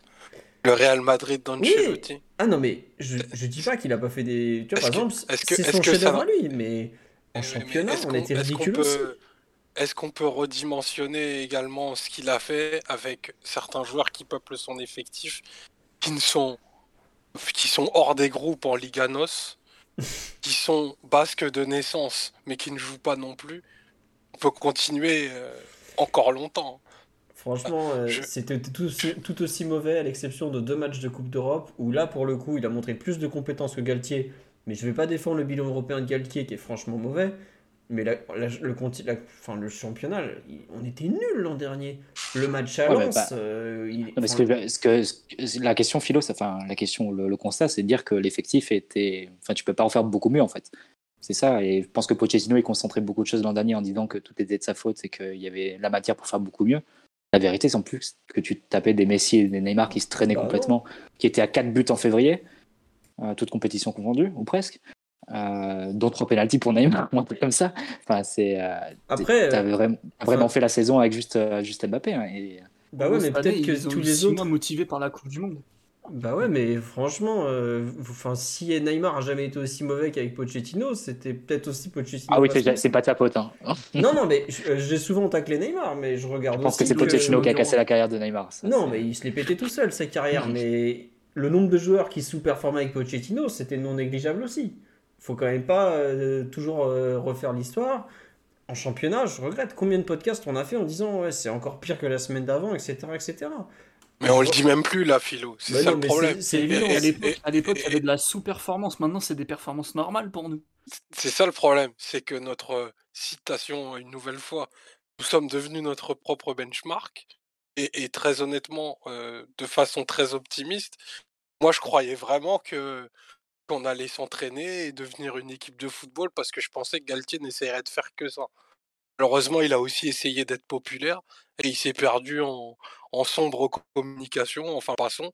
Mais sincèrement, il y a un monde de, qualité, même dans le rendu, entre, entre ce que Pochettino a proposé et, ce que fait le, staff de l'entraîneur en place aujourd'hui. Hein. C'est pas que la qualité des matchs. Il y a, y a même dans les ajustements, dans la cohérence et même dans la clarté de l'équipe. Peut-être, ça oui, ça oui. Mais, oh, tu vois, par exemple, on est en train de dire, ouais, le PSG finit en roue libre, tout ça. Mais, ou ce que dit Mathieu, ouais, je suis pas sûr que quelqu'un aurait fait mieux. Franchement. Euh, L'an dernier? Ouais. Enfin, je, je sais pas si vous vous rendiez compte à quel point le nombre de matchs médiocres qu'on a fait l'an dernier. Bah, moi, moi ma, euh, ma, ma, conclusion, c'est plus sur l'effectif que la qualité de l'entraîneur. Hein, bah, les deux. Je suis d'accord que l'effectif est, pas terrible, mais je pense quand même que. Les joueurs qui sont complètement cramés, euh, Messi qui doit s'adapter, un effectif qui est, qui est fait à, l'envers, 45 joueurs à l'entraînement. Non, mais tu vois, par bah, exemple, il, il, nous avait voulu Vainaldoum, euh, qu'est-ce qu'il en a fait, quoi? Faut, faut quand même pas l'oublier. ça. en arrivant, Vinaldi. Oui, il était déjà. Mais c'est lui qui l'a demandé, il ne voyait pas qu'il était cramé. Ah non, mais ça, après, c'est voilà. qu'il soit trompé sur des. toujours très inspiré sur le mercato, ça c'est vrai. Hmm. ça, c'est sûr. Après, sur si tu prends la réalité de l'effectif, si tu donnes l'effectif à un autre entraîneur l'an dernier, je sais pas. Mais après, je ne veux pas tailler Galtier pour dire ça, parce que je pense que si tu donnes l'effectif de Galtier cette année à un autre entraîneur, t'as pas un rendu qui va être bien meilleur. Hein. Les, le constat qu'on a fait sur l'effectif tout à l'heure, c'est indépendamment de qui l'entraîne, hein, je pense. Euh, donc euh, après, peut-être que la différence entre Galtier et Pochettino, c'est que Galtier, il n'a pas réussi à donner une vraie plus-value euh, en Europe. Vraiment que la, campagne européenne du PSG cette année, je crois que c'est Simon tout à l'heure que tu le disais, ah, c'est la plus, la plus faiblarde qu'on ait eue sous QSI. Hein. Même les matchs face à la Juve, ils sont très peu convaincants. Les, les matchs face à Benfica, ok, on, les a vus aussi. Hein. Le match face à en Israël, le match aller, il, est, il est bien tendu aussi. On s'en sort, on ne sait pas comment. Euh, et puis évidemment le, summum, la, double confrontation face au Bayern, où tu as, quand même un, vrai aveu d'impuissance où tu dois surtout défendre et, la deuxième mi-temps du, match retour qui passe comme un, comme un vrai révélateur de, tes manques. Euh, sans doute que là, c'est sans doute là où Galtier va pêcher, c'est-à-dire qu'il n'a pas réussi à donner un plus, une plus-value à un effectif qui est en dehors de ça, pas en mesure, je pense, quel que soit l'entraîneur, d'aller très très loin dans, toutes les compétitions. Moi, mon avis sur l'effectif, vous le connaissez de toute façon, donc indépendamment de l'entraîneur.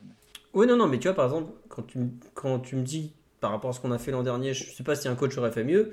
Pour moi, il y a forcément des coachs qui auraient fait mieux. Après, cette année, c'est tout aussi vrai, par exemple. Il y a forcément des coachs qui auraient fait beaucoup mieux de Galtier parce que bah, le rendu est pas assez bon. Mais, beaucoup mieux. Tu penses qu'un entraîneur t'emmène en demi-finale ou finale avec des champions cette année, PSG un Avec un rendu sur le terrain qui, qui, reste constant après la Coupe du Monde, etc. Ah non, non, non, non, le rendu sur le terrain aurait été dégueulasse en championnat. Moi, je pense qu'effectivement, tu as raison, avec cet effectif, tu ne peux pas faire un bon championnat parce que tu n'as pas de quoi faire une bonne équipe. En revanche, comme Pochettino avait un peu su le faire les années, l'année dernière ou même sur les 18 mois, et comme euh, Tourelle avait très bien su le faire aussi, parce qu'il faut pas se rappeler, faut quand même se rappeler Tourelle, le nombre de matchs dégueulasses qu'on a eu en championnat, c'était la réalité, parce que l'effectif, c'est pareil, ça n'a jamais été un effectif construit pour être constant. C'est un effectif de pic. Donc c'est comme ça. Mais euh, je pense honnêtement qu'un très bon entraîneur, par exemple, fait mieux contre la Juve, comme tu l'as dit, fait mieux contre Benfica. Donc peut-être que tu es premier de la poule. Donc peut-être que tu ne te prends pas le Bayern ensuite. Je suis persuadé qu'il y avait mieux à faire en Coupe d'Europe avec un effectif pareil. Ça, c'est sûr et certain. Et c'est pour ça que je suis euh, suis pas tendre avec Galtier, tu vois. Mais faut pas me faire croire que l'an dernier, le prédécesseur était brillant. Hein. D'ailleurs, euh, ça s'est pas battu pour le récupérer depuis quand même. Hein. donc euh, ça veut aussi dire ce que ça veut dire. Après, là, il a signé chez, chez les malades de Chelsea. Bon, tant mieux pour lui, mais bon. voilà, as quand même, on est d'accord que le principal problème, c'est l'effectif parce que tu as trop de manques, euh, enfin, tu as plein de trucs qui vont pas dans notre effectif, on l'a cité. Mais je pense que le l'entraîneur, il y a quand même beaucoup mieux à faire que ce qu'on a eu depuis, euh, que ce qu'on a pu voir depuis deux ans et demi, trois ans. Et enfin, Pochettino, par exemple, tu vois, Mathieu, tu as raison quand tu disais que c'était un super paratonnerre, mais au final, il réglait aucun conflit, quoi. Euh, la fin, ça a été, ça a jamais été autant le, le club maître que l'année dernière. Bah parce que, ouais, effectivement, il voulait se mêler de rien. Bon, le directeur sportif, on sait plus où il était. Mais bon, il y avait beaucoup, beaucoup de problèmes et il n'en a pas résolu tant que ça. Donc, euh, c'était normal aussi qu'il y, ait une tentative de changement. Bon, après, on pourra toujours refaire l'histoire. C'est impossible de savoir qui fait mieux, quand, comment. Mais bon, je pense qu'il y a quand même des entraîneurs qui, qui me paraissent mieux outillés que les deux qu'on a eu dernièrement pour gérer le bordel immense qu'est le cirque Saint-Germain je vous propose de repasser quand même un peu sur le thème principal qui était comment équilibrer l'effectif du PSG en 2023-2024. Euh, est-ce qu'on ferait pas un peu genre rapidement, hein, parce que je pense qu'on fera plus en détail en fin de saison notamment, un peu ligne par ligne. Je vous demande ça un peu de façon euh, rapide. Par exemple, est-ce que du côté des gardiens de but, vous estimez que euh, c'est le moment où il faut changer des choses ou pas besoin? Je veux bien un, avis là-dessus. Je sais pas, euh, Simon, euh, si tu as un avis ou pas. Mm. Hiring for your small business? If you're not looking for professionals on LinkedIn, you're looking in the wrong place. That's like looking for your car keys in a fish tank. LinkedIn helps you hire professionals you can't find anywhere else, even those who aren't actively searching for a new job but might be open to the perfect role. In a given month, over 70% of LinkedIn users don't even visit other leading job sites. So start looking in the right place. With LinkedIn, you can hire professionals like a professional. Post your free job on linkedin.com slash people today. C'est certain que Naruma n'a pas donné satisfaction à tous les niveaux. Malgré ça, euh, tu considères un peu l'état du marché des, des, des gardiens, à moins de, de, mettre le jackpot sur Mike Maignan. Et je sais même pas si lui euh, aimerait retourner au, PSG à, cet âge-là et avec le niveau qu'il a maintenant et surtout les opportunités qu'il pourrait avoir euh, dès cet été, sinon d'ici euh, l'année prochaine. Donc le marché fait que a priori ça devrait pas bouger de, ce point de vue-là. Donnarumma mérite aussi de, de, vivre des choses et de, progresser dans ce club, même si effectivement il y a toujours ce goût un peu amer de se dire t'as viré ton meilleur joueur de l'effectif pour lui, avec Mbappé. Parce que Navas était le meilleur joueur avec Mbappé à ce, moment-là. Pour donner sa chance à un plus jeune, qui au final t'a planté quand même un, certain nombre de fois, mais là l'état du marché fait que. Puis l'état de, Navas aussi qui a l'air un peu, en surpoids, un peu vieux. Je ne sais pas s'il pourrait revenir au PSG et performer euh, comme il y a trois ans. Moi, je crois pas du tout à la performance de Navas. Euh, enfin, il a 37 ans en décembre, tu vois. Il pas. Enfin, a fait quelques matchs marquants avec Nottingham, mais sur le, total, c'est quand même pas terrible. Tu l'as vu à la Coupe du Monde, tu vois qu'il est pas tôt. Tu l'as vu cette saison avec le PSG, tu vois que c'est pas ouf.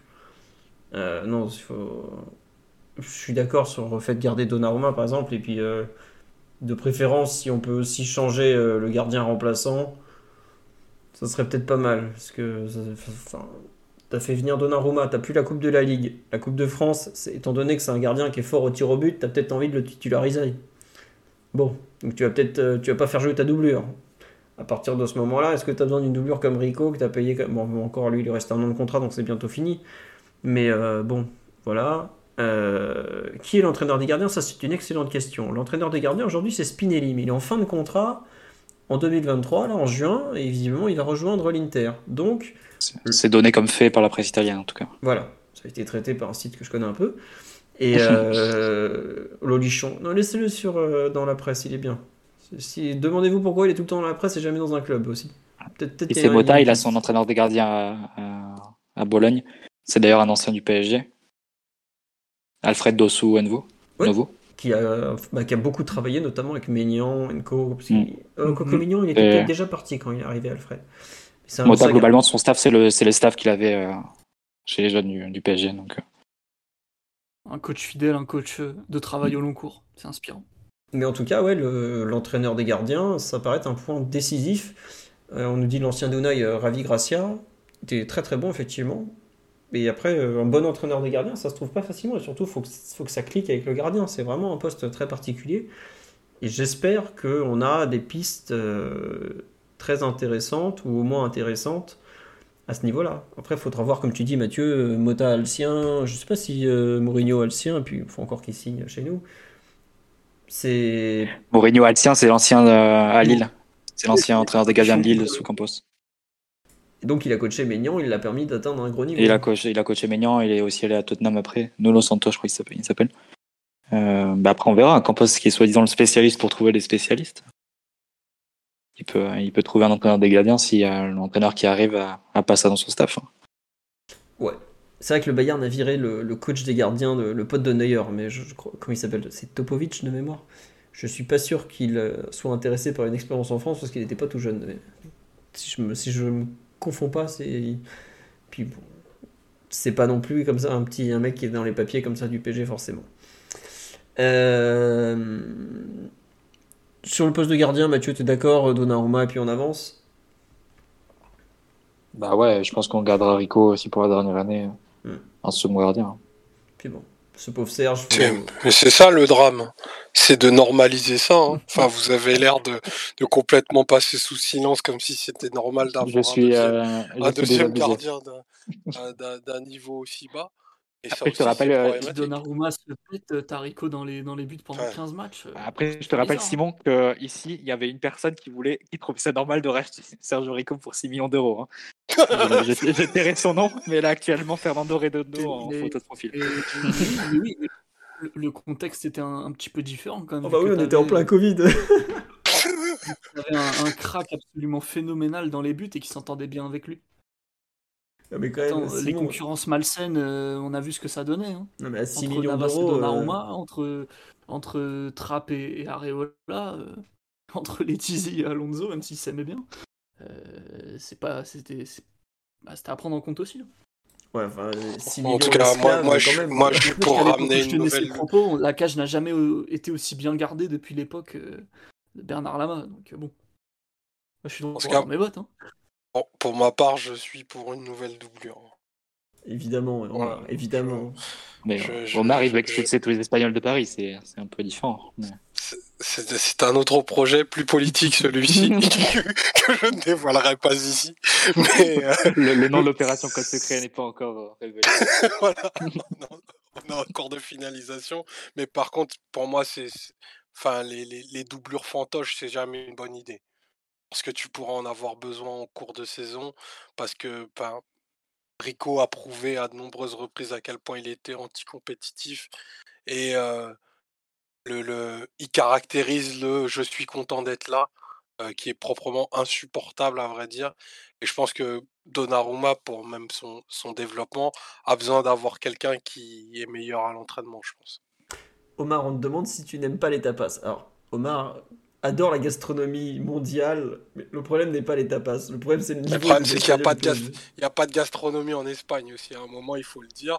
C'est un pays où on mange très mal. voilà. Donc, J'ai vécu là-bas un an et demi, la bouffe est dégueulasse. je, confirme. Bah, il allait se cacher dans la buanderie pour bouffer des raviolis en boîte, on peut vous le dire, hein, donc c'était terrible hein, ce jeune. Sur ce, on va avancer euh, sur la ligne de, de la défense, plus généralement les défenseurs centraux. Euh, alors, combien il en faut Quel poste Quel profil Combien vous en gardez? Mathieu, oui. Moi, je lâche Sergio Ramos, je vends Bichabou, je prends Skriniar et je prends un autre. Tiens, euh, question, est-ce que tu... Qu'est-ce que tu fais d'un joueur comme Abdou Diallo, euh, Mathieu? Il lui reste un an on, vend, on vend, on vend, on vend, on vend. Non mais attends, je... non, plus sérieusement je compte. Tu vends Skriniar, euh, tu vends Ramos, tu vends Bichabou, tu vends Diallo. Tu as Kim Pembe qui est blessé. Ouais. Tu, prends, tu pars donc la saison avec Kim, Marquis, Danilo, Skriniar, une autre crue et Danilo. une autre crue et Danilo. Et après tu as un sixième qui arrive en cours de route donc. Qui serait. Euh, ouais, bon, qui est Kimpembe, donc euh, je pense que ah ça, ça suffirait après. Mais euh, non, en tout cas, moi, je. Ramos, je ne garde pas. Je sais que ça, ça sera un débat qu'on aura de façon encore plus en profondeur quand la décision sera annoncée. Mais ma position est ferme là-dessus. Bichabou, j'ai vu possibilité d'offre de 15 millions aujourd'hui. Alors là, autant dire qu'à moitié moins, je le vends déjà. Et euh, Skriniar, bah, ça a l'air signé, donc on peut, on peut choisir de ne pas le recruter, mais c'est un peu comme quand euh, Leonardo est arrivé et que Herrera avait déjà signé un pré-contrat. Je ne sais pas si c'est c'est vraiment possible de, revenir en arrière. Mais par contre, je pense qu'on aura besoin d'un autre central euh, aussi pour jouer plutôt côté gauche, parce que si tu fais les trois, Marquinhos, Skriniar et même Danilo, et Danilo il a plutôt joué à axe gauche cette saison, mais peut-être plus naturel quand même de, de prendre un, joueur plus habitué à axe gauche euh, pour compléter l'équipe, je pense. Bah, c'est pour ça que je... AB va, va, revenir avec euh, dans pas mal de temps et on sait pas à quel niveau. Donc. Après, juste pour compléter sur Bichabou, visiblement c'était plus le PSG qui serait prêt à le lâcher pour 15 millions. Ça fait un peu appel d'offres. Hein. Je pense pas qu'il partira à 15 millions, euh, vu ce qu'il a montré cette saison. Alors il y a toujours le potentiel, mais il a qu'un an de contrat. Euh, bon. Leonardo a vendu Ensoki assez cher, hein, je rappelle. 12 millions, 12 millions. Mais Ensoki il avait un, un, contrat plus long. Et il avait, il, a fait des bons, il avait fait quelques bons matchs en Ligue 1. Bichabou, c'est plus compliqué. Là. Après, c'est vrai qu'il est beaucoup plus jeune et tout. Je sais pas. Euh, un club allemand est capable de sortir une somme non négligeable comme ça, mais en tout cas, je, te rejoins sur le, besoin. Moi aussi, Skriniar, je prends. Hein. Je, vois beaucoup de personnes s'inquiéter pour le dos, tout ça. Enfin, si le PSG l'a fait opérer, euh, parce que c'est quand même le PSG qui a fait l'opération, faut, faut quand même le dire. Le mec est allé à Mérignac, euh, je sais pas si vous savez, c'est pas trop en Italie visiblement, c'est là, il a été opéré dans la clinique qui appartient ou dans lequel le, un des médecins du PSG opère, ou un truc du genre. Donc, c'est clairement une opération en vue de la saison prochaine. Mais tu as effectivement besoin d'un joueur d'axe gauche. Parce que Kimpembe, on ne sait pas trop dans quel état va revenir. Diallo, en théorie, c'est le dernier moment pour le vendre, parce qu'il est en fin de contrat en 2024. Et ça paraît être un joueur qui ne voudra pas rester. Surtout avec la canne en milieu de saison, il voudra jouer. Diallo, c'est un joueur qui veut jouer, qui s'accroche pas euh, inutilement. D'ailleurs, il a rejoué 5 minutes il y a une semaine. Il a enfin réussi à se sortir de ses problèmes de, genoux. Et il a rejoué, je sais plus quel match c'était, il a joué 5 dernières minutes pour le relancer un peu, et donc il est sur, sur le banc en ce moment. Euh, on nous dit Francfort qui perd handicap pourrait sauter sur Bichagou. Alors je veux pas être euh, désobligeant avec vous, mais Francfort aujourd'hui c'est une équipe de bon, voire très bon calibre en Europe, en Allemagne, pardon ils vont pas remplacer un titulaire par un gamin de 16 ans qui est le cinquième choix du PSG. À Francfort, en attaque, ils ont un mec qui vaut 80 millions d'euros, ils ont un champion du monde qui s'appelle Mario Götze, ils ont plein, ils ont des bons joueurs à tous les postes, Francfort, donc ils vont pas remplacer un titulaire par Bichabou en fermant les yeux, quoi. C'est, vraiment pas le même niveau. Alors peut-être, on me dit, on leur vend Diallo, par exemple. Il faut réaliser que l'Eintracht, c'est pas une petite équipe. L'Eintracht, c'est une équipe qui a gagné une Coupe d'Europe il y a, y a même pas un an encore. Donc euh, voilà, il y a y a de, ils ont de l'argent déjà, faut, faut le rappeler. Ils ont des bons joueurs, ils ont des très bons recruteurs. Et c'est pas une petite équipe. Je sais que ça fait rêver certains de dire bon bah ils perdent Indica donc on va, on leur mâcher, on va faire un plug and play avec Bichabou. C'est pas trop dans, dans, la mentalité locale quoi. Voilà, c'est juste ce, ce, point. En revanche, d'autres joueurs peut-être un peu moins forts, on pourrait les, les, les glisser avec eux puisqu'on est en bon terme avec Francfort. On nous parle beaucoup, déjà sur live, il y a plein de gens qui nous parlent de Facundo Medina de Lens, le défenseur central gaucher, argentin. Bah tiens, je, je sais pas. Euh, mhm. Oui, Simon, tu l'aimes bien, toi? Ouais, il est vraiment très fort. Après, je pense qu'il a quelques limites de vitesse et peut-être aussi de pas de gestion des émotions, mais peut-être un peu un petit peu trop bouillant pour euh, pour les joutes du, plus haut niveau. Mais c'est vrai que à il est il est très impressionnant. Ça fait ça fait un petit moment qu'il est là-bas. Il fait des, saisons plutôt pleines, plutôt plutôt même excellentes. Euh, à vrai dire, je suis surpris qu'il soit encore là-bas. Je, pense qu'un bon, après là, il, il jouait le titre en Ligue 1 jusqu'à tard dans la saison, c'est très bien. Mais même déjà l'été dernier, je, pensais qu'un club euh, italien ou espagnol de, de bon niveau, voire très bon niveau, aurait pu le, aller le chercher. pour le coup, il a vraiment des qualités euh, fortes, très intéressantes, beaucoup de personnalité, gaucher, des pieds, capable de, de s'ajuster dans, plusieurs systèmes. Donc, euh, un profil intéressant. Après, tu viens peut-être pour en faire le. Il est peut-être trop fort déjà pour être le remplaçant de, Kim, de Kimpembe sans doute un peu juste avec quelques limites pour le projeter à, très haut niveau. Je... Pourtant, il est argentin, vous savez que quelques billets de ce point de vue-là, mais je suis pas certain qu'il faille le prendre. Il y a une remarque sur live que, que je partage. On dit est-ce qu'il n'est pas un peu petit pour un défenseur central? Moi, j'avoue que c'est. Il est un peu petit et un peu lent. Enfin, lent, relativement, évidemment, mais. C'est un, un joueur un petit peu atypique quand même.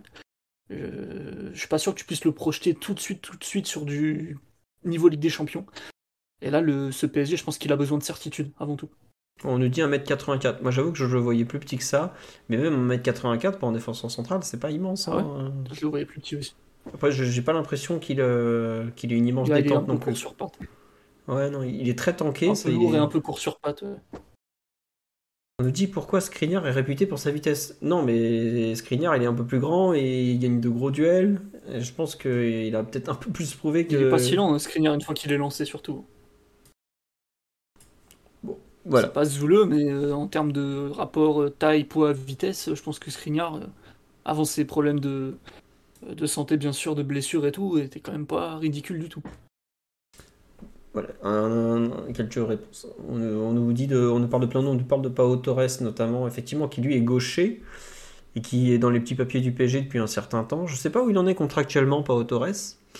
Il y a Kim, le, effectivement, le coréen de.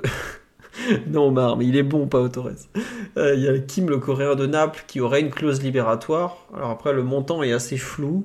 Et est-ce que Kim, qui a toute la première ligue à ses pieds, qui est dans un Napoli où il est euh, assez euh, important.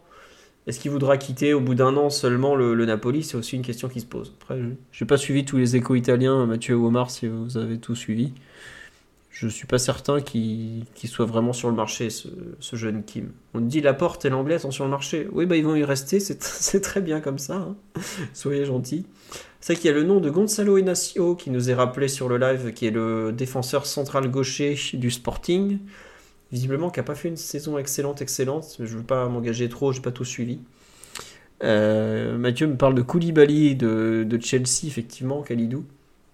Généralement, je pense qu'il risque d'y avoir des affaires à faire côté Chelsea, parce qu'ils vont, ils vont déstocker aussi. On, nous parle aussi d'Antonio Silva de Benfica. Il est très très bon, Antonio Silva, mais il est très très cher et il est droitier. Pour, je crois qu'il joue axe droit, lui. Pour le... On parle de la hype Todibo. Aujourd'hui, Todibo au PSG, je crois. Ah, voilà, voilà, voilà, on parle. Voilà. Je suis pas sûr que le PSG. Potentiel extraordinaire. Franchement, c'est un, top défenseur. C'est un top défenseur. C'est tout faire. Beaucoup de personnalité. Enfin, un francilien en plus. Potentiel extraordinaire, calme-toi un peu, Simon. Déjà toute la des défenseurs des centraux. défenseurs de France ah, Déjà la de tous les défenseurs centraux français. Beaucoup de hype. Pas, aucun à la moitié du niveau de Varane qu'avait Varane à. Donc, il euh, faut dire les choses comme elles sont aussi. Hein. Todibo, ah, combien de matchs il a fait à haut niveau? La moitié du niveau de Varane, c'est très élevé. Hein. Ça, fait, ça fait capitaine dans beaucoup de sélections mondiales. Hein. Ça, te, ça te remet un peu les choses en perspective. Il faut aussi. Euh, ah, je sais raison pas, la moitié du niveau de Varane au PSG. Hein, non, mais je parle du même âge, tu veux. Il faut aussi prendre ça en compte. Mais... Déjà, il faut rappeler qu'il est très jeune. Donc le côté un peu expérience, match de top niveau, ah, effectivement, pour l'instant, il a essentiellement prouvé à Nice qui est une bonne équipe française, mais qui est pas non plus dans le top du panier. Et la preuve, c'est qu'il joue pas la Ligue des Champions. Putain, c'est un 99. Hein, Cependant, faut- Lui, pour le coup, il, a, une projection qui est, intéressante. hein. Todibo, euh, il te ramène un truc quand même. Il a un vrai profil. Je pense que tu peux le projeter à plus haut niveau, justement. Parce qu'en général, dans les gros matchs, euh, il s'est souvent distingué par euh, son côté, on va dire, protagoniste. Capable d'assumer beaucoup, beaucoup de choses, de faire des choses compliquées sur le terrain. Non, franchement, on me dit qu'il vient au PSG pour faire euh, 25 matchs par an. Euh, c'est un. Comment dire? Faut se souvenir de, de la piste Mukele, qui avait euh, laissé quand même des doutes à beaucoup de gens, tant pour le côté un peu euh, techniquement bazardé, pas fiable, euh, peut-être un peu, un peu limité pour ce niveau-là. La preuve en est que c'est peut-être la meilleure recrue de l'année, qu'il a fait beaucoup de très bons matchs. Et Todibo, pour moi, c'est un profil peut-être encore plus clair, euh, tactiquement, et avec euh, plus de potentiel, plus de talent. Bah, Donc, je vois pas mais. pourquoi il aurait pas sa place au PSG. Enfin, la différence, c'est que Mukele, c'était un pari à 10-12 millions. Todibo, euh, Nice, euh, ils vont être à... Ils vont t'en demander 40 ou 50. Hein. Est-ce que à 40 ou Ah, bah, la 50... compta, je vous laisse faire. Moi, je vous parle de. Non, mais en plus, lui, il viendrait pas pour la rotation. peu. Mais lui, viendrait pas pour la rotation comme Mukele. Lui, vient... enfin, le, le prochain step dans sa carrière, c'est d'être titulaire dans une bonne équipe. Donc, euh, Ah, très bien, tu mets Marquinhos titulaire gauche tant qu'il n'y a pas Kimpembe et Todibo à droite. Danilo remplaçant et, et les autres, ça dégage. Si, si je me fie à la clair, façon hein. dont joue Nice cette saison, sur la défense à 3 niçoise, Todibo, c'est le libéraux, hein, c'est pas le stopper droit. hein. Donc c'est parfait, parce que comme ça, Marquinhos n'aura pas besoin d'y jouer. Mais euh, je sais pas, je, je, partage pas totalement ton enthousiasme pour Todibo. euh, J'ai l'impression d'un joueur qui a quand même du mal à, à rester Nice, il n'y a que des cracks, mais ils n'ont pas gagné un match depuis deux, deux mois. Voilà. Non, non, mais je- enfin, lui, tu vois, il a pas fait que. C'est vraiment pas. Enfin, c'est pas forcément de sa faute, mais je trouve, je trouve beaucoup de, de petites erreurs qui coûtent cher. Ça se voit moins à Nice parce qu'il y a plein de merguez autour de lui. Mais euh, quand tu arrives dans un grand restaurant, qu'il y a une merguez, ça se voit, quoi. Donc. euh, Je suis un peu perplexe. On me dit pourquoi je me projette sur une défense Alors. C'est quoi le grand restaurant? C'est le Paris Saint-Germain? Humilité, Un peu philo, de respect humilité. pour la gastronomie française. bon. Philo vit en Angleterre depuis quelques années. hein. c'est ça, et c'est exactement ça. Non, mais bon, je, je regrette euh, toutes tes erreurs que tu fais à Nice, tu vois. Ça passe, on dit, oh, mais c'est pas grave, il y a Dante qui a pris 10 mètres sur une accélération. Oh, il y a, je sais pas qui, euh, Melvin Barr qui est tout rouge, qui a laissé un mec centré. Ça se voit moins. Au PSG, la moindre erreur, euh, tu te fais attraper par le col. voilà, Ni- Ni- Nice, les matchs qu'on voit de Nice, c'est les matchs, les gros matchs, les matchs un peu à exposition, etc. Euh, on n'a pas forcément le recul de, de tous les supporters niçois sur euh, une saison complète de Tolibo, sur sa progression, etc. Et forcément, nous, peut-être que s'il te fait un gros match face au PSG, ça va te rester dans, dans l'œil, on va dire. Mais t'as pas la vue sur les, les 50 autres matchs qu'il va te faire durant la saison, et c'est aussi ce sur quoi on le jugera quand il sera chez nous. Donc, et c'est pareil, il faut aussi dire quelque chose, c'est que jouer au PSG, défendre au PSG, c'est un contexte notamment pour un défenseur qui est quand même très différent et que tu ne trouves pas dans les autres équipes, donc euh, indépendamment de leur niveau. Donc tu as beaucoup plus de t'as beaucoup de situations d'urgence à, à, jouer. Ça, c'est quand même difficile de projeter certains joueurs qui jouent dans des organisations défensives établies. Euh, les mettre une fois dans le PSG, euh, les projeter comme ça dans le PSG de Mbappé, Neymar et Messi. Après- euh, sans, sans trop passer de temps sur Todibo, je trouve que ce que tu dis, ça se tient parfaitement sur un défenseur qui a, qui a ses qualités, parce qu'un défenseur qui est très fort dans le 1 contre 1, qui, contrairement à d'autres en Ligue 1, a l'habitude de jouer sur des grands espaces, parce qu'il va vite et il a des grosses qualités de correction. Je dis pas que c'est un joueur parfait, mais Todibo, aujourd'hui, c'est un niveau plus que décent pour le Paris Saint-Germain. Enfin, faut... Je pense qu'il y a, une part aussi de, redimensionnement parce que lui, la, personnalité, Simon en faisait, en faisait état, il l'a. Euh, on a besoin d'un peu plus de gros caractère avec ce que ça peut amener de, de compliqué à, certains moments. Je parle de pétage de plomb aussi, mais aussi de capacité à se supprimer dans des grosses rencontres. Euh, Il y a un peu trop d'encéphalogramme plat au, au PSG pour se passer d'un joueur qui aurait ces aptitudes-là. C'est possible, effectivement. Mais moi, tu vois, justement, c'est marrant, c'est que tu parles de son caractère. Pour moi, ça va totalement contre. Euh, il me paraît. Je, je, je trouve justement pas le calme euh, et le, le- le recul au cours d'un match nécessaire pour devenir un, un top central. Après, c'est toujours pareil. Est-ce que tu penses recruter un, titu- un titulaire ou est-ce que tu penses recruter un, un choix numéro 4 d'une défense à 3, tout ça. Et puis surtout, il faut voir le coup, il faut voir ce que tu fais. Il y a des gens sur live qui me parlent de Luc Eba, le, le lyonnais, mais Luc Eba, il fait pas une super saison et ça paraît aujourd'hui compliqué de l'imaginer. euh, est-ce qu'il voilà, c'est comme disait Mathieu tout à l'heure avec Todibo, est-ce que tu, Luc Eba, il a envie de quitter Lyon où il est titulaire, où il joue, il peut vraiment progresser, progresser pour aller au PSG où il sera euh, bah, il jouera pas beaucoup quoi. Donc euh, je suis pas sûr que ça m'intéresse énormément. Et puis Lyon va nous voir venir de loin, ils, va- ils vont nous demander une, une fortune quoi. Donc voilà. Non mais l'i- l'idée c'était plus de voir un peu combien de joueurs euh, sont dispo, enfin sont nécessaires côté Paris. Je pense que Mathieu tape juste quand il dit qu'il faut au moins deux défenseurs centraux avec euh, bah, plus un autre, même si Ramos prolonge. Euh, je sais pas Omar ce que t'en penses, peut-être que toi tu irais encore plus loin, tu monterais à 3, voire on refait tout, on casse tout. euh. Oui, c'est entre 2 et 3 pour, euh, pour moi aussi, en partant du postulat que Skriniar s'est fait. Euh, Ramos, enfin, je- les jours avançant, j'ai, j'ai de la peine de le dire, mais on va peut-être lui réserver une belle sortie. Du coup, ça ferait Ramos partant. Euh, Diallo va aussi probablement s'en aller. Euh, après, moi, dans ma volonté de refonte, je ferai partir un joueur historique, à minima un. Donc les joueurs historiques, ben c'est Marquinhos, c'est Kipembe, c'est Verratti. Donc pour moi, l'un des trois doit doit plus être au PSG la semaine la saison prochaine. Sachant que Kim Pembe peut pas passer une visite médicale. Si, si, si, il pourrait la passer, mais bon, c'est probablement pas celui qui a qui aura le plus d'offres cet été. Oui, oui, oui. Voilà. Non, mais je, je- enfin, je te rejoins, tu vois. C'est, compliqué de faire signer un joueur qui vient de s'exploser le tendon d'Achille, qui est une des pires blessures qui soit pour un sportif. Donc, euh, Mm. donc toi, tu, tu comment dirais-je, tu, euh, tu fais vraiment de la place beaucoup. C'est marrant, c'est qu'il y a plus de Verratti au revoir que, que j'avais. Quoique, non, Verratti, Marquinhos, euh, ça se débat. Euh, on en Donc reparlera. là, on est déjà on est déjà à moins 4 pour moi. Oui. Je tiens les comptes. Ah ouais, t'as quand même enlevé 4 défenseurs de la défense de cette année, c'est ça? J'en enlève, euh, ouais, potentiellement 3. El Shaddai, je suis d'accord avec, avec mon camarade Mathieu. Je le fais partir. Pas- tout à fait pour les mêmes raisons, mais je le fais partir. Euh, Ramos, voilà, à mon grand regret, je le répète, et possiblement Marquinhos. Donc, euh, ouais, ça fait 3. Après, t'as un avantage si tu fais partir Marquinhos, c'est que tu récupères une grosse somme d'argent au moins. Et t'as de Mm. quoi reconstruire. Mm.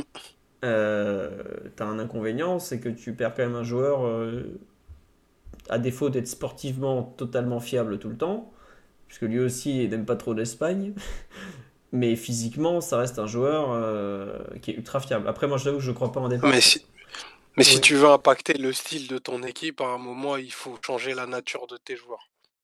Je pense que stylistiquement, Marquinhos, et je mets pas, je mets pas en débat sa qualité, il te contraint à certaines choses défensivement que, et moi j'ai envie d'en voir d'autres. Après, on est totalement dans le, dans le foot fiction, c'est pour ça que je, que je me le permets. Ça n'arrivera pas. Euh, il sera au PSG, et il sera encore en, en 2031. Il n'y a pas de sujet là-dessus. Et il est Et capable. moi, je ferais partir, je ferais partir un joueur historique euh, pour aussi régénérer le projet. Euh, Je comprends ce que tu veux dire. Après, c'est vrai, comme on le rappelle sur live, et c'est très vrai, il vient de prolonger, Marquinhos, comme Verratti vient de prolonger. Donc, comme tu dis, c'est très compliqué de les faire partir.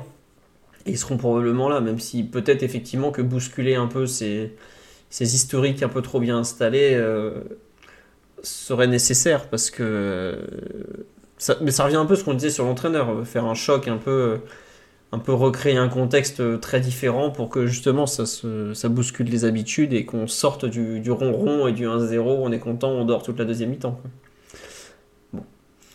Sur la défense centrale, je pense qu'on a à peu près fait le tour. Euh, sur les postes de latéraux, donc aujourd'hui le PSG a parmi les latéraux Nuno Mendes à gauche, Juan Bernat. Non, la prolongation de Marquinhos c'est pas officiel, mais considéré qu'elle l'est. Euh, il manque juste les annonces habituelles, mais c'est signé, tout ça, tout ça. Donc, c'est bon. donc je reprends. Mendes, Bernat, Kurzawa qui va revenir de, près, en théorie, même si je pense qu'il pourra repartir sans. Ce serait pas forcément, à mon sens, plus dur à, à- à faire repartir. Et sur le côté droit, nous avons Hakimi, Mukiele, Pembele et Dagba qui va revenir de près, parce qu'il était sans option d'achat à Strasbourg. Euh, Mathieu, Simon, quel ménage faites-vous? Combien en gardez-vous? Combien le PSG doit recruter éventuellement de joueurs sur les ailes? Je veux bien un avis après cette, euh, ce tour d'horizon. Moïse dit Mathieu. Ouais. Étant une satisfaction du recrutement de l'été dernier, je pense que le recrutement des latéraux doit se limiter à un, un latéral gauche du coup. Avec la...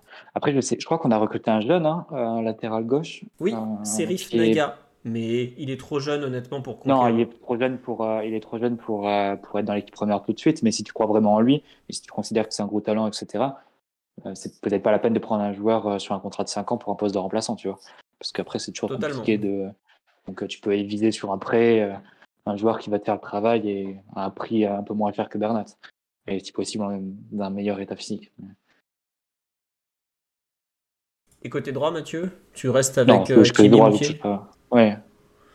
D'accord. Je sais pas, euh, Omar, Simon, sur vous partagez l'avis de Mathieu, peut-être éventuellement donc tenter de remplacer Bernat par un joueur euh, fiable en attendant euh, l'éclosion de Serif Naga, qui est effectivement un joueur assez annoncé. euh.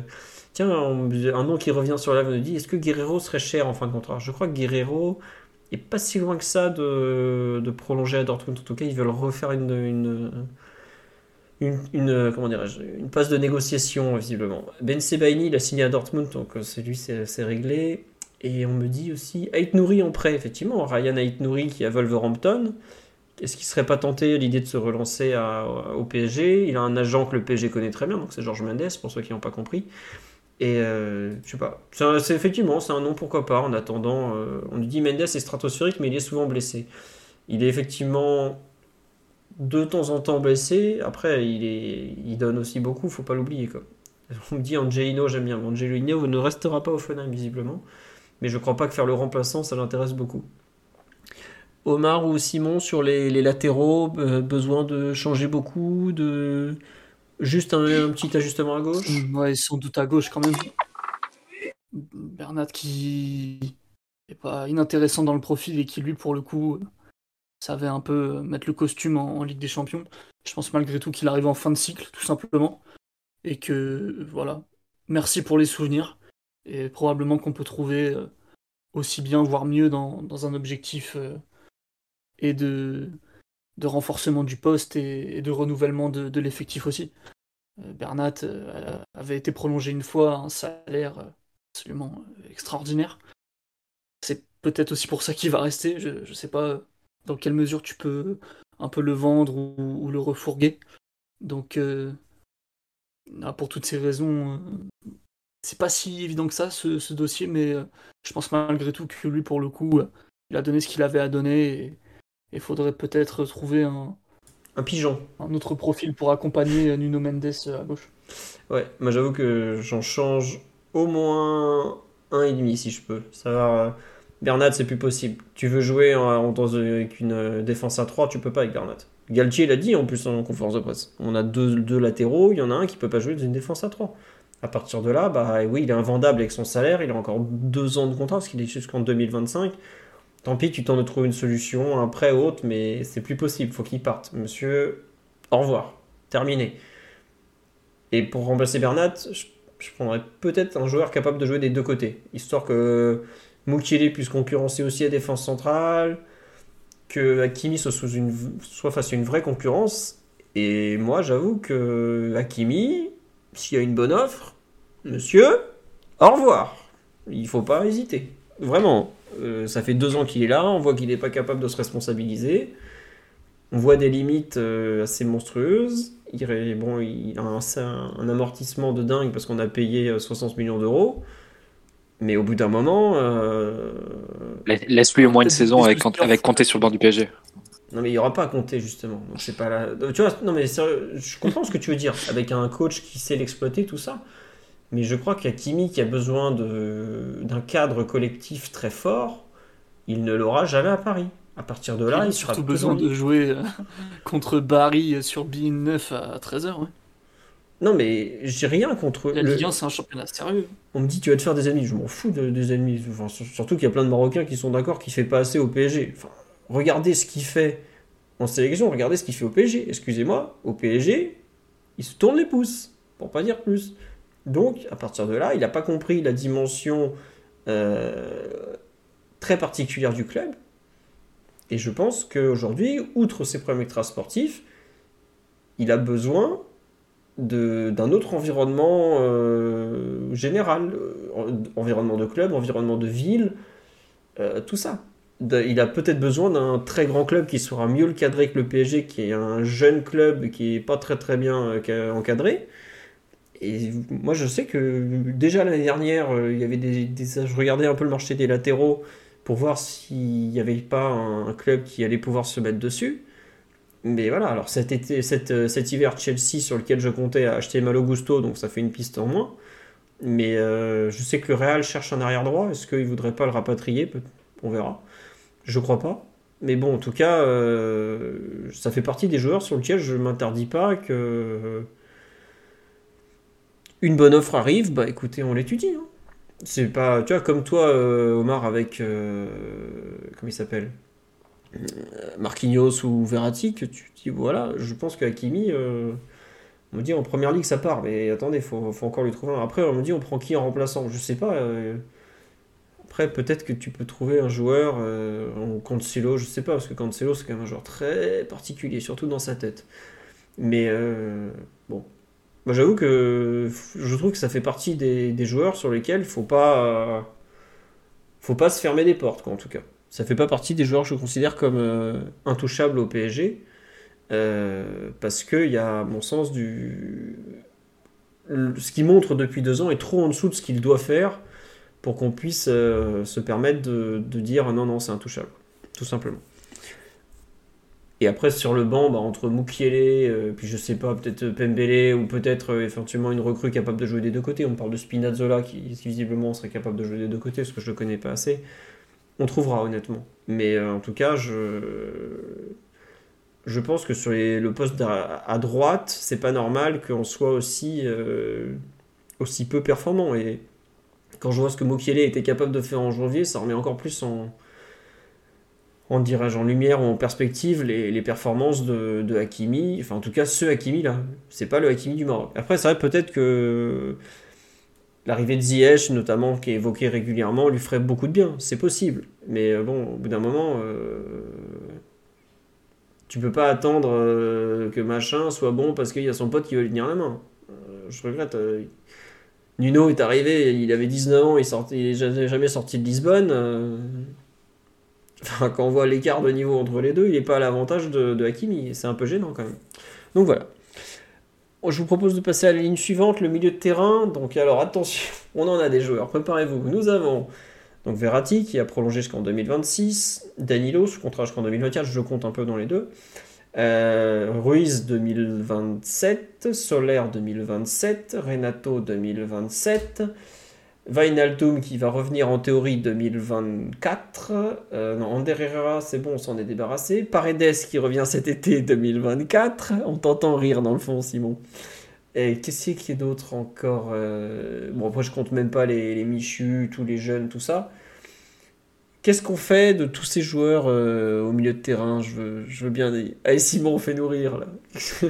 Ose nous dire. Et oui, j'ai oublié Zahir Emery, effectivement, très important. Draxler, mais Draxler, pour moi, je le mets plus un cran plus haut dans les jours. Et Vitinha, j'ai oublié Vitinha. Personne ne me le dit sur le live en plus, c'est terrible.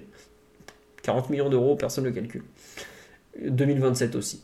Euh, donc, Simon, vas-y sur les milieux de terrain. Euh, ce sera très bref parce que je dois, Ah, pardon. je dois y aller malheureusement, mais ouais. Euh, vous faites ce que vous voulez au milieu. Le Capi revient. Non, mais t'es au courant qu'il y a la moitié du vestiaire qui veut pas le voir quand même.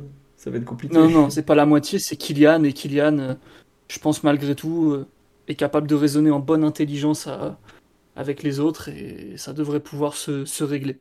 À un moment donné, les grands joueurs sont faits pour jouer ensemble, comme ils l'ont déjà fait par le passé. D'accord. On te demande, oui, oui, il parle bien du mec en échec à la Juve, tout ça. Mais bon, le, le point bingo était coché. Simon. Non, mais apparemment, on est, on est un club tellement supérieur qu'on peut se permettre de cracher sur des, des champions du monde. Je vous laisse réfléchir à ça un petit peu. Bon, on verra. Euh, Voilà. Tu dis Bisous à tous, en tout partir. Et puis, bah, donc. Allez, Simon, ciao. Toujours en forme, comme vous pouvez le constater. À bientôt, Simon. Gros bisous. Mathieu Omar, on va finir tous les trois, c'est pas très grave, on a l'habitude. Euh, au milieu du terrain, euh, qui, qui voyez-vous, enfin combien de joueurs vous espéreriez signer, peut-être quel profil? Euh, Mathieu, je veux bien ton avis. Euh, moi, je casse tout et je recommence. Encore donc? Bah ouais. Bah, le truc, c'est qu'il faut prendre acte de l'échec de l'été dernier. Tu as fait venir quatre recrues au milieu de terrain. On a trois à faire partir presque sans, sans discussion. Et la dernière, allez, je vais être gentil avec Vitinha, mais si Omar veut, développer le fait euh, qu'il faut absolument le vendre cet été, je vais pas aller dans le, sens contraire euh, par principe. hein. donc, et, euh, faut prendre acte du gros échec qui a été le recrutement au milieu de terrain l'été dernier et reconstruire. Donc, pour construire avec un joueur qui est capable de jouer de façon stable devant la défense, quel que soit le profil, pour un joueur qui soit capable d'aller dans la surface adverse, pour un joueur qui soit capable d'être un, relayeur avec un volume, qui a aussi pouvoir couvrir un peu le, côté, etc., etc. Tu as au moins deux, trois joueurs, peut-être quatre, hein, si on veut, à recruter. Alors, j'imagine que dans les faits, tu n'auras pas ça. Je pense que des joueurs comme Fabien Ruiz et Vitinha, parce qu'ils ont fini la saison titulaire, vont, commencer la suivante au moins dans l'effectif. Mais dans les faits, euh, concrètement, si on parle de performance cette saison, il n'y a pas grand monde qui est, qui est indiscutable. hein. donc, euh, c'est euh, c'est encore une fois un énorme chantier, un mercato euh, terrain. Mais comme tous les ans, on tape à côté, on recommence. hein. Ouais, ouais. Non, mais c'est vrai qu'il y, a- plein de noms qui sont cités sur live, mais plus pour un peu pour se concentrer sur le, ce qui est déjà à la maison. euh, Omar, tu. Tiens, Mathieu, je veux bien ton avis sur Paredes. Tu le, tu le gardes un peu comme Simon par pitié ou, tu le mets à la porte parce qu'il a plus qu'un an de contrat et qu'il faut tenter de récupérer de l'argent? Bah, Paredes, c'est une question un peu compliquée, mais je pense que le, retour au PSG est, très délicat dans les conditions euh, d'acceptation de l'effectif.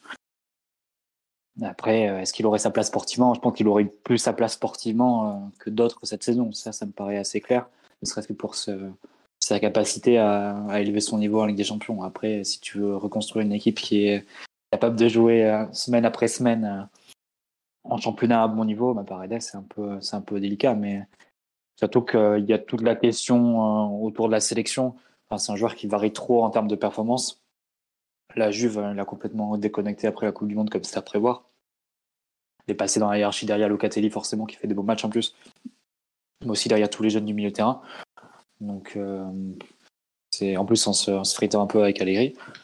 Donc, euh, ouais, compliqué euh, ce dossier, mais de toute façon, je pense que la question se pose pas. Ils vont essayer de, de l'exfiltrer à notre club euh, cet été. Ouais. On nous dit c'est quoi le problème Et entre bon. Paredes Tiens, excuse-moi, je t'ai coupé. Je dis, euh, c'est quoi le problème entre Paredes et les vestiaires du PSG Parce qu'il est très très proche de certains et absolument détestable pour les autres. Voilà, tout simplement. Paredes, de- je pense que son histoire PSG, elle restera comme un. Ça aurait pu bien tourner, mais c'est un joueur qui n'était pas. enfin, il y a eu des, des moments ratés, puis une progression qui aurait dû être la sienne après le, après le Final 8, où il avait, il avait fait un très bon tournoi, euh, qui n'a pas, été, euh, qui a pas été confirmé. Donc, euh, c'est à ce moment-là qu'il aurait pu s'installer, je pense, comme un vrai titulaire à part entière au PSG et aussi confirmer son rang euh, dans la hiérarchie des milieux de terrain en Europe. Et il a raté un peu ce coche-là, donc. euh, il peut avoir des regrets sur sa trajectoire au PSG. Enfin, c'est mon cas en tout cas. Oui, oui, Parce oui. qu'un joueur, c'est un joueur qui a beaucoup plus de qualité que ceux qu'on a pu recruter euh, par la suite ou avant. Ouais, voilà. Et puis après, c'est un mec qui, comme tu dis, choisit trop ses matchs au bout d'un moment. Tu peux pas. euh, Lui, c'est même pas l'interrupteur. C'est pire que ça. Il marche en championnat, il se met à courir quand, euh, quand arrive la Coupe d'Europe. Donc c'est compliqué dans une équipe à intégrer aussi. Donc.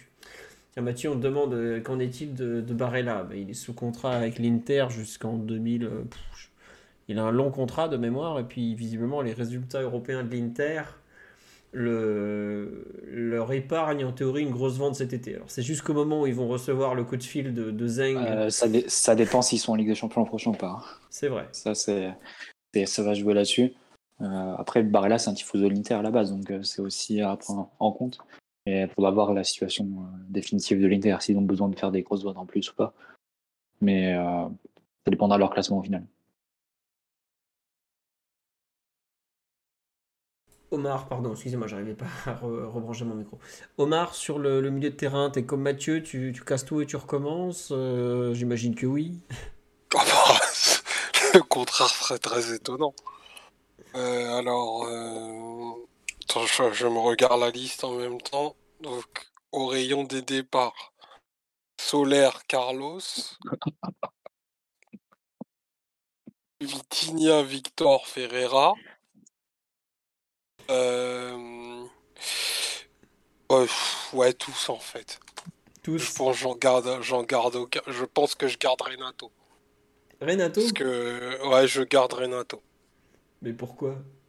Parce que parce qu'il faut donner sa chance au produit et, et je me dis que la Scoumoun va le quitter à un moment ou à un autre et que sur la qualité euh, vue, euh, c'est un joueur qui a quelque chose à apporter. On nous dit. Et mais tu vois, regarde- on est on est on est dans une logique de foot fiction, hein, donc euh, voilà. dans un monde où, où Renato a pas les fibres musculaires qui pètent et des adducteurs qui tiennent la route. Je pense que c'est quelque chose qui a, qui a quelque chose. C'est un joueur qui a quelque chose à donner au, au PSG.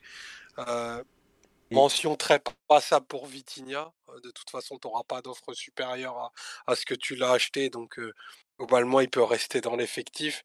Euh, sinon, il y a trop de joueurs inopérants qui, qui pour moi, n'ont- sont incapables d'élever le. être au niveau de jeu requis euh, pour le football du mardi et du mercredi. Donc, euh, merci. Et puis, et puis, bonne continuation à tous. quoi. Et les gens s'inquiètent. Tu gardes pas Warren, tu gardes pas Warren. Mais bien sûr que tu gardes Warren. Mais non, et Warren, il n'y a pas de débat. Bien sûr, bon- il est là. C'est un bon joueur déjà. Ok. Bon, donc toi, et donc si tu vires tout le monde, enfin si t'espères virer tout le monde, c'est qu'en gros tu fais. euh, T'espères faire 3 voire 4 arrivées quoi. Un minimum 4, ouais, un minimum 3 milieux de terrain différents, euh, exactement les profils qu'a qu'a évoqué Mathieu. Euh, un 6 euh, positionnel, enfin qu'on pourrait dire positionnel, mais expert dans la récupération. Deux relayeurs capables de, enfin, d'attaquer seconde ligne et qui pèsent à, à eux deux une petite quinzaine de buts. Donc euh, voilà un petit peu les, les profils qui me paraissent être euh, obligatoires pour un petit peu changer la nature de l'effectif. Et selon le, le départ ou de Marquinhos et de Verratti, ben, on, on verra, on verra comment on remplace. Mais si je devais choisir, euh, voilà, ce serait ça. Quatre, milieux, quatre nouveaux milieux de terrain D'accord. Bah, avec je- des muscles. Je sais que c'est pas, c'est, c'est, c'est un gros mot que je viens d'employer, mais les muscles c'est important dans le football de haut niveau. Est-ce que tu Regardez pas... Luka Modric, il a des muscles, c'est Est-ce que- important. Est-ce que tu voudrais pas même des joueurs qui gagnent des duels? Ben moi je, je alors moi j'ai j'ai joué à un tout petit niveau comme vous tous, mais j'ai un, un coach que Simon connaît bien parce que maintenant il travaille avec. Il disait bah en fait ce qui te fait passer au-dessus c'est ta capacité à gagner des duels. À regarder au PSG qui gagne des duels, ça répond fortement à cette la palissade. Si possible, un joueur au milieu de terrain qui serait capable de tenir un peu plus que 20 minutes, comme Fabien Ruiz face au Bayern, ça peut être, euh, ça peut être utile. Parce que le pauvre fait un arrêt, un arrêt cardiaque en plein match, c'est pas bien. Et l'agonie qui dure une heure. Il veut plus d'asthmatique. euh, non, non. Non, c'est terrible. Avec, avec, avec Galette qui le laisse sur le terrain, La pour que mort tout le monde se rende compte qu'il est, qu'il est en train de mourir. Tachycardie comme ça en Bavière, putain, le pauvre. Le pauvre Fabien Ruiz. En plus, c'est terrible, c'est que moi, ça fait partie des gens, je me dis, ouais, on peut le sauver, peut-être le pauvre Fabian, mais j'avais oublié ces 20 minutes en Bavière où il courait partout sur le terrain avant de se faire détruire par Kimmich et Goretzka pendant 70 minutes. Là. Je Il revois, a donné tout ce qu'il a pu en 20 minutes. Après, arrêt total. Il a plus d'essence. Il a calé. Ah, franchement. je revois Goretzka en train de les tabasser les uns après les autres. Tiens, Fabien Ruiz vient ici, Messi vient là, boum. Non, effectivement, le recrutement de, de joueurs capables de, de soulever une haltère de plus de 3 kilos semble très nécessaire. Mais euh, je sais pas si combien j'en fais partie en fait. C'est que euh, je pense que Renato doit partir parce que euh, son comment dire, son aventure a tellement mal commencé. Je trouve qu'il y a trop de négativité en lui pour jouer au PSG. Il se met trop de pression. Donc, même si ça fait partie, je pense, de, des joueurs que j'aime bien dans cet effectif, il n'y en a pas beaucoup. Mais malheureusement, je, il a les muscles, lui, mais malheureusement. Je pense que c'est pas un joueur qui est, fait pour ces grands clubs où il y a beaucoup de pression et on voit qu'il s'en met encore plus, ça peut ça se finira mal. Ruiz, je l'enterre pas totalement, même s'il va falloir le vitaminer un peu c'est un peu, un peu bizarre. Je n'arrive pas à avoir une, un avis. Vitinha, pour moi, s'il n'y a pas changement d'entraîneur ou s'il n'y a pas changement important au PSG, pareil, comme Renato, faut arrêter. Ça sera trop compliqué pour lui. Il faut, il faut vraiment tout changer pour lui. Et je suis pas sûr que ce soit un joueur qui puisse exister dans un effectif où il y a Marco Verratti. Pour moi, les deux, tu peux pas avoir les deux sur le terrain parce que c'est trop proche tu, tu gagnes pas assez de duels défensifs, c'est... Il y a un problème de compatibilité en fait, voilà, tout simplement. Après reste le cas Solaire qui, bon, est, est un joueur pareil, euh, mais qui, bah, qui, qui, pour moi a des vraies qualités en plus, euh, même euh, dans le sens du jeu et tout. Et, vraiment, mais non, non, je te jure, C'est un salaud avec lui. Non, je, je jure. Pardon. De quoi Je sais pas. des fois, je, je, sais pas. Je n'arrive pas à le, le totalement. Fais-nous la liste. Mais Les vraies qualités. non mais oui, il, euh, il met des buts et tout, mais. Hello, il était parti pour dire quelque chose de gentil, puis c'est, il s'est complètement arrêté en route, il trouvait plus quoi dire. Non mais. Tout va bien, t'inquiète pas. Euh, il y a des gens qui sont choqués. Non, mais. En fait, tu vois, ces joueurs, ils ont tellement été, je trouve, mal utilisés, euh, tout ça. Que Après, c'est que Solaire a sa, sa défense, enfin, son, son crédit, ou plutôt, enfin, je sais pas, mais il joue, euh, il joue attaquant, en fait. Il joue vraiment devant le ballon. Son rôle, c'est presque de pas le toucher, en fait. C'est-à-dire de, de libérer l'espace pour les décrochages de Messi. C'est difficile de se mettre en valeur hein, individuellement dans ces conditions. Après, c'est vrai que lui a le droit de faire un peu plus, mais il te fait une redite de la saison de Vinaldoom de l'an dernier, en fait. Ouais, c'est ça. Niveau, Non, mais tu vois, tu vois par exemple, bah, pareil, Vinaldoom, enfin, ça va, là, ça s'est mal fait. Je vois pas comment il peut s'en sortir. C'est un peu comme Renato, ça s'est trop mal goupillé. Solaire, je trouve que c'est pas tout à fait le même cas. Un, je pense c'est un joueur qui a vraiment besoin d'une phase d'adaptation. Mais évidemment que j'en fais le cinquième milieu de terrain, c'est un joueur qui doit retrouver tout ça. Après, est-ce qu'il voudra rester je, je suis pas certain non plus. Mais euh, surtout, j'espère un peu, s'ils doivent rester, ces joueurs-là, c'est clair que ça doit pas être des titulaires comme aujourd'hui indiscutables. Parce qu'aujourd'hui, tu sais très bien au coup d'envoi que tu auras euh, au minimum 2 des 3 sur le terrain. Ça, c'est pas normal. Pour moi, tu dois en avoir au mieux 2 des 3 sur le banc de touche et le troisième euh, dans un autre club. Au minimum. Et on me dit, il mérite une seconde chance à Valence. Il faut encore que Valence se maintienne en Liga parce que c'est pas gagné. Hein. Et oui, je pense qu'il veut rester parce que c'est sa première expérience à l'étranger. Il sait qu'il est arrivé dans des situations compliquées et puis il a le droit à une deuxième chance. On a, filé 10 chances à des mecs bien pires que lui, donc euh, pourquoi pas.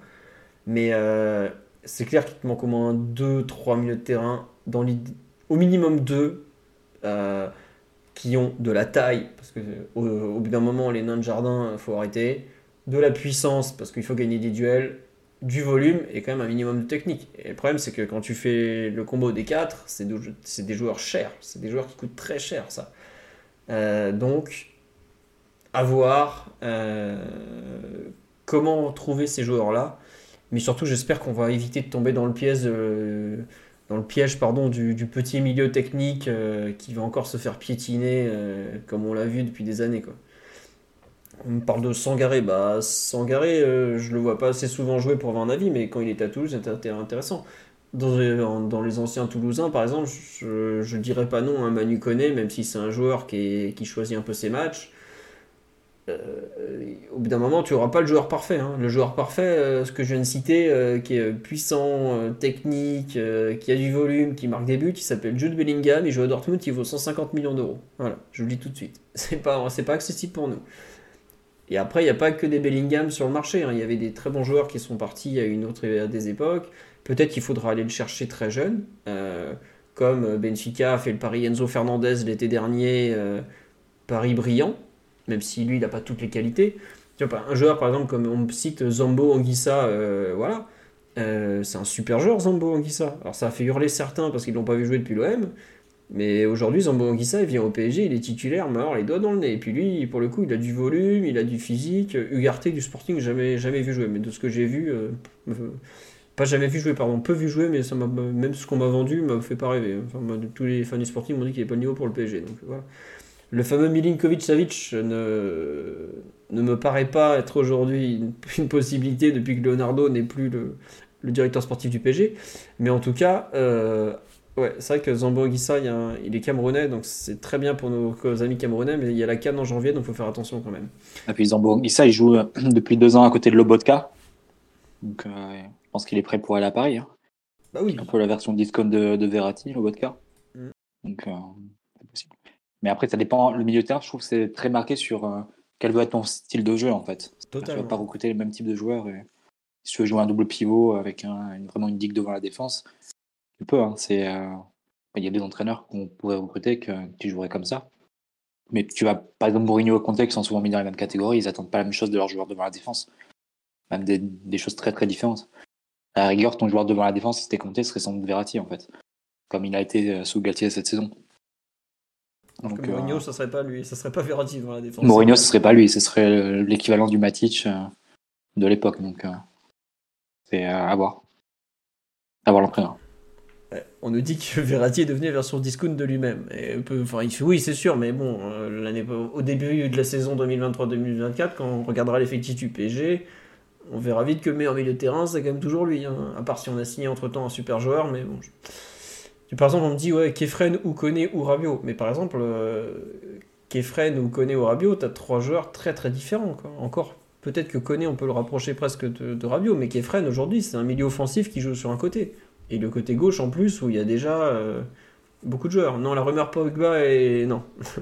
Puis encore plus avec les histoires extrasportives autour de ses venues à Paris, je pense que vous êtes tranquille avec la rumeur de Pogba, vous inquiétez pas. Et voilà il y a beaucoup de il y a beaucoup de bons milieux de terrain quand même dans le football européen. Et je trouve qu'il y a des clubs qui ont montré qu'il y a évidemment tu recrutes un crack à 100 patates ça aide. Enfin quand Liverpool a pris Fabinho évidemment euh, ça a beaucoup aidé. Par exemple un joueur comme Fabinho Liverpool est en fin de cycle. Lui c'est un joueur qui est beaucoup moins performant. Est-ce que le PSG peut pas se dire tiens est-ce que finalement euh, bon il va avoir 30 ans parce qu'il est de 93 il est cramé, euh, je sais pas s'il est cramé psychologiquement ou pas, parce que moi ça fait partie de ces joueurs, Campos je connais très bien, qui me paraît être un joueur qui t'apporte énormément d'équilibre, qui est grand, qui connaît les grands matchs et tout. Est-ce que c'est pas voilà, on dit, on parle de Kovacic par exemple, est-ce que le comment le PSG aussi a envie de renforcer son milieu de terrain? Est-ce que le but c'est d'aller chercher un jeune joueur qui va grandir? Ou c'est plutôt justement d'aller chercher un joueur 28-30 ans qui a déjà connu beaucoup de choses, donc il a quand même une certaine usure, parce qu'on va pas faire semblant, euh, et qui pourtant peut apporter beaucoup. Comme on dit sur live, Mota, il est arrivé, il avait 30 ans, on disait qu'il était tout le temps blessé, c'est vrai que la première année il était beaucoup blessé, après c'est devenu un joueur, euh, un joueur monstrueux, c'est vrai qu'on me dit jamais prendre un mec de Liverpool. Bah, euh, il y en a plein qui parlent de Barella, je vous laisse aller voir les deux derniers qu'on a pris de l'Inter par exemple. Hein. Toujours au milieu dans un style différent, je pense qu'on aura forcément le retour de Bernard Silva hein, dans dans les idées. Parce que voilà, peut-être que lui, il se sent etc. Donc, euh, c'est un nom qui va forcément revenir. Even when we're on a budget, we still deserve nice things. Quince is a place to scoop up stunning high-end goods for 50 to 80% less than similar brands. They have buttery soft cashmere sweaters starting at $50, luxurious Italian leather bags, and so much more. Plus, Quince only works with factories that use safe, ethical, and responsible manufacturing. Get the high-end goods you'll love without the high price tag with Quince. Go to quince.com slash style for free shipping and 365-day returns. Ouais, ouais, ça fait partie comme ça de ces noms euh, qui sont un peu... Bah, ça fait partie des joueurs un peu sur le marché. On me dit Frankie de Jong, mais Frankie de Jong, il arrête pas de répéter à tout le monde qu'il veut rester absolument Barça. L'année dernière, il a quand même préféré... Euh, United et Chelsea ont été prêts à faire des folies, il a pas voulu y aller. Donc... Euh, il a déjà refusé le PSG, il n'ira jamais, je pense, au PSG. Franck Caissier, je sais pas. Est-ce que le Barça et le PSG vont faire des affaires? Je suis pas certain non plus. Est-ce qu'un remplaçant du Barça, un pas très très bon Barça, peut avoir sa place au PSG Je laisse Omar exploser de rire et répondre. Mais bon, c'est compliqué. Mais en tout cas, globalement, on se rejoint. C'est peut-être le secteur de jeu, peut-être euh, derrière la défense finalement, où il y a le. Non, plus que la défense encore, où il y a le plus besoin de, de modifications. On dit, il y a qui à prendre à Chelsea bah, Chelsea, vous pouvez faire vos courses, mais le seul joueur qui aujourd'hui. Enfin, il y en a. Faudra voir le prochain entraîneur de Chelsea, c'est comme ça. Et est-ce que Warren en prend? Non, non, Warren il reste. Euh, il est capable de jouer partout, il s'est rentré dans les matchs. Euh, non, non, il restera. Hein. Faut, faut pas bouger. Un cran plus haut, messieurs, nous avons dans les milieux offensifs, on va dire. Euh, donc bah, Neymar, sous contrat encore un certain temps. On va récupérer Julian Draxler, puisqu'il a encore un an de contrat. Vinaldoom, je, l'ai mis là, mais je sais même pas trop s'il faut le mettre là. Euh, qui est, qui d'autre encore? J'arrive même plus à me rappeler. Euh, est-ce qu'il y aura Messi? Est-ce qu'on le compte dans les milieux de terrain offensifs ou dans les attaquants? Globalement, en faisant la liste, euh, on voit qu'il n'y a pas grand monde quand même. Oui, Draxler est vivant. Oui, il a donné une interview pour expliquer qu'il investissait 70% de son salaire colossal pour pas être en galère à la, à la retraite. Je vous jure, c'est vrai. Mathieu, sur les milieux offensifs, pareil, tout le monde dehors? Dehors, tout le monde. Non, mais je plaisante euh, pas. Non, mais je sais, je sais, euh, c'est terrible. Quoi. absolument, sans aucune exception. Et Neymar en premier. Tu sais que ça va pas être simple. Hein. Surtout si Pochettino est nommé à Chelsea. C'est pour ça que je pense qu'il faut un entraîneur qui arrive et en conférence de presse. Galtier l'an dernier, il dit Ouais, je compte sur Ney, etc. Il faut qu'un entraîneur il arrive et dit Avec moi, Neymar, il joue plus une minute faut forcer les choses, donc vraiment. Euh, t'imagines Non, mais c'est là où ça. On peut pas Antonio Conte, voilà, c'est un peu la question. Non, mais, par exemple, imaginons une situation euh, fictive. Nous sommes le 2 juillet, reprise de l'entraînement.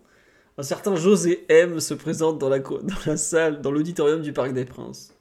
Et il arrive, il dit bah, Neymar euh, va rejoindre Mauro Icardi dans les bungalows du camp des loges qui ont été installés l'été dernier. Il y a des clubs qui font, mais c'est pas complètement inenvisageable. Il y a des clubs qui l'ont fait. Hein. Il y a des très grands clubs qui l'ont fait. Et a priori, enfin, les deux plus gros clubs pour lancer leur dynastie ces dernières années, ils l'ont fait. C'est-à-dire que le Barça, Guardiola, il arrive. Pas la peine de ressortir l'histoire, mais Eto, Deco, Ronaldinho euh, et Henri, il les a mis d'or. Mourinho, quand il arrive en 2010, il sort Raoul. C'est des, euh, des joueurs qui sont plus difficiles à, comment dire. C'est des joueurs qui représentent plus pour leur club que ce que représente Neymar aujourd'hui au PSG. Alors ils sont pas plus euh, faciles, enfin sont pas plus difficiles à faire sortir. que Neymar a un contrat énorme et on a encore 4 ans de contrat dans les faits. Mais si tu veux montrer de l'autorité, un entraîneur peut arriver et dire clairement mon projet technique c'est plus avec lui. Et après tu trouveras une solution, tu trouveras une solution qui ne sera pas satisfaisante sur le plan économique parce que tu n'auras pas un club qui va venir et dire euh, je l'achète 80 millions d'euros, etc. Mais si tu veux vraiment euh, te donner les moyens de, construire quelque chose autour de Mbappé, là, il faut forcer les choses au bout d'un moment. Donc, euh, pour moi, il n'y a, que cette méthode-là pour, pour faire comprendre aux joueurs que voilà, ne rentrent plus dans le, dans le, projet. À un degré moindre, c'est ce que tu as fait l'an dernier avec pas mal de joueurs qui s'imaginaient rester. Quand ils ont vu qu'ils n'étaient même plus convoqués pour les tournées et les matchs, bah, ils ont dû trouver une solution bah là, il faut, employer la même méthode, même si c'est Neymar. Mais encore une fois, il y a des clubs qui l'ont fait il y a, il y a 15 ans au moment de lancer leur projet. Hein. Et je crois pas que ni Messi ni Ronaldo aient été très malheureux de ces, ces choix-là, et ni les clubs en question. Hein. Il y a des gens qui sont très choqués du fait quoi tu veux te débarrasser de Neymar et tout? Mais ça a été le meilleur parisien de la première partie de saison mais en fait le problème de Neymar surtout c'est c'est son salaire aussi, c'est pas pour ça, pas pour rien. Vous, voyez quand même les matchs du PSG depuis 5 ans. À un moment, il faut, faut trancher. Si tu veux donner de, l'espace à Mbappé, euh, que, que, Neymar ait fait des bons matchs avant la Coupe du Monde, ça m'intéresse pas trop en fait. Que si tu veux euh, vraiment reconstruire une équipe cohérente, tu sais que Mbappé et Neymar, c'est trop. C'est trop déjà. C'est superposition sur le côté gauche. Euh, en termes défensifs, c'est plus jouable, à part si tu veux vraiment sacrifier Neymar et, le voir jouer comme beaucoup l'ont regretté en début de saison, quasiment comme troisième milieu, reculer, reculer et se mettre euh, au niveau de Verratti et Vitinha pour défendre. Pour moi, si tu veux redevenir une équipe normale, ça passe par ça. Ça passe par un trio offensif avec Mbappé, un numéro 9, un ailier droit. Voilà, là, tu as une équipe normale. Tu as une équipe qui peut tourner, cohérente, qui peut, euh, qui peut se replier de façon naturelle, avec des profils qui sont occupés, des zones qui sont occupées. Là, tant que tu on n'a plus les moyens, je pense, pour euh, économiquement sans doute pas, mais même sur le plan du, sportif, de, continuer avec des, associations qui pouvaient justifier quand les, euh, quand les joueurs en question étaient à un niveau qui le permettait. Mais aujourd'hui, c'est plus le cas. Donc Neymar, il fait plus de, enfin, plus à son niveau de 2017 et 2018. Je vais pas l'apprendre à, de personne. Comme bien même il fasse encore des stats, merci, bravo, bien, c'est bien pour lui. Mais c'était pas le cas les deux saisons précédentes déjà. Donc tu peux te dire s'il n'y avait pas la carotte de la Coupe du Monde, la carotte de la Coupe du Monde, qu'est-ce qui peut passer pour lui? Vrai dire, je suis quand même surpris de devoir justifier euh, le fait que Neymar doive partir du PSG. Non, mais euh, ça reste. Ça, paraît la, la, première chose à faire en fait. L'une des premières choses à faire, y compris en termes de culture de travail, si tu veux créer quelque chose en, termes de, de philosophie, de, de, mentalité au quotidien, etc. Voilà, le, temps est passé. Je ne vais pas vous ressortir l'histoire de, de Canizares qui raconte ce qui se passait euh, au camp des loges avec Emery, euh, Neymar qui arrivait systématiquement en retard. Tout le monde sait ce qui se passait l'an dernier avec, euh, avec Pochettino, c'est sorti dans la presse, etc. À moment, si tu veux vraiment prendre des mesures, il faut aussi sortir des joueurs qui peuvent être problématiques, même s'ils sont bons, même s'ils ils ont un talent énorme. Il ne s'agit pas de contester à Neymar, mais si tu veux un changement radical, il faut des décisions radicales. Changer solaire l'an prochain, je veux bien, mais ça n'aura aucun, aucun, impact sur le, le, devenir de l'équipe. Donc, non, mais en fait, tu vois, c'est marrant, c'est que les gens disent Ouais, mais tu, comment tu vas remplacer Neymar? Mais en fait, le remplaçant, il est déjà dans l'effectif, c'est ce que tu dis. C'est que aujourd'hui, Neymar, c'est pas un joueur qui joue côté gauche, c'est un joueur qui joue euh, gauche, axe gauche. Et donc, bah, le joueur qui va occuper ce poste-là aujourd'hui, c'est Mbappé, quoi. Et donc, c'est pas une question de. Est-ce que tu crois que Mbappé n'est pas capable d'avoir les, les chiffres de Neymar? Je pense qu'il a montré qu'il en est largement capable le remplaçant de Neymar, ce serait le numéro 9 dont on parle en ce moment et sur lequel on a un budget. Quoi. Ouais, c'est ça, voilà. Je sais pas, les, les Kyle, le Kyle, le Osimhen, le Colomboigny, ce que tu veux. Mais pour avoir une équipe où tu aurais un numéro 9, un joueur entre les gauche et le numéro 9 qui serait Mbappé à côté, et tu aurais un autre joueur comme pendant à droite. Enfin, comme à peu près l'ensemble des équipes en Europe qui, qui jouent avec un modèle équilibré. Qui, qui jouent avec un modèle à peu près normal. Et puis tu as. Et, si tu veux jouer en 3-5-2, bah, tu as un, numéro, un vrai numéro 9 avec Mbappé sans les droits et tu t'occupes différemment.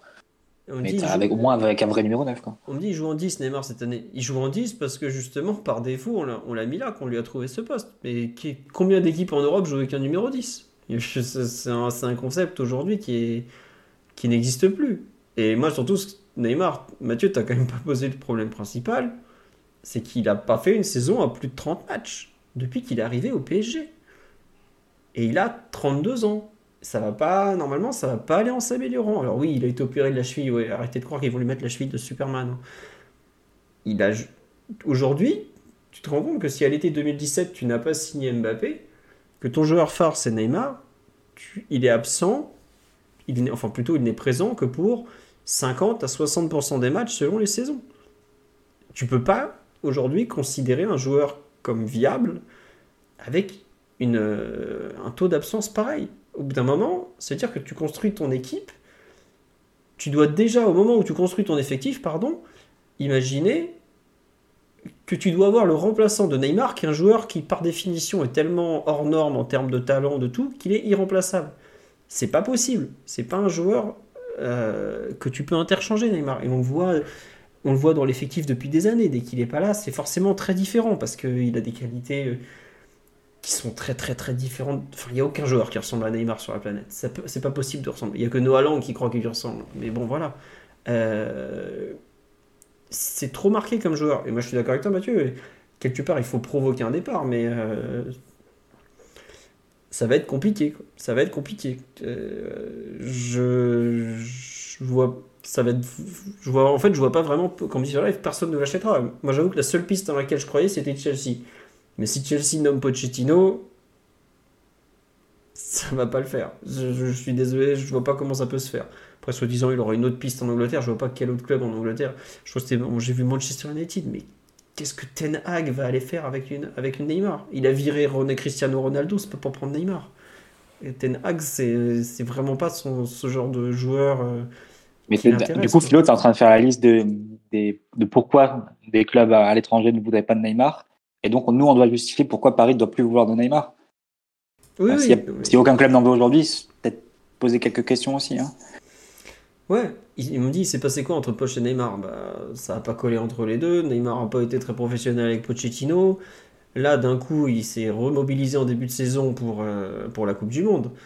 Mais euh, dès que la Coupe du Monde est passée, alors après, il avait, je pense, la cheville abîmée, mais regardez le, joueur qu'on a récupéré et tout, c'était de nouveau, le, le, malheureusement, le Neymar de, de 2020-2021 et de 2021-2022. Pas le Neymar, euh, oui, le début de saison Neymar, c'était un Neymar, c'est celui qu'on attendait. C'est celui qu'on a signé en 2017-2018, qui marchait sur l'eau, qui était un joueur qui se battait pour le ballon d'or. Ce Neymar-là, malheureusement, il avait un peu disparu depuis un certain temps. On parle d'un joueur qui avait carrément été sorti des listes du ballon d'or sans que personne s'en émeuve. Donc, voilà, après, il n'y a pas que lui. Hein. Euh, mais effectivement, sur la ligne des milieux offensifs, globalement, on n'en a plus. C'est un peu la, conclusion, c'est que bah, Draxler, on l'a viré. Et cette idée de jouer l'an dernier, enfin, l'idée de du début de saison passée de jouer en 3-5-2, fait aujourd'hui qu'on se retrouve sans un peu sans milieu offensif, parce qu'on en avait un peu un avec Messi, mais c'est pas vraiment un milieu offensif on a surtout, on a s'était dit, bah, on va mettre, on va, vu qu'on a deux très bons latéraux, très offensifs, on va les faire jouer un peu comme des milieux offensifs et excentrés.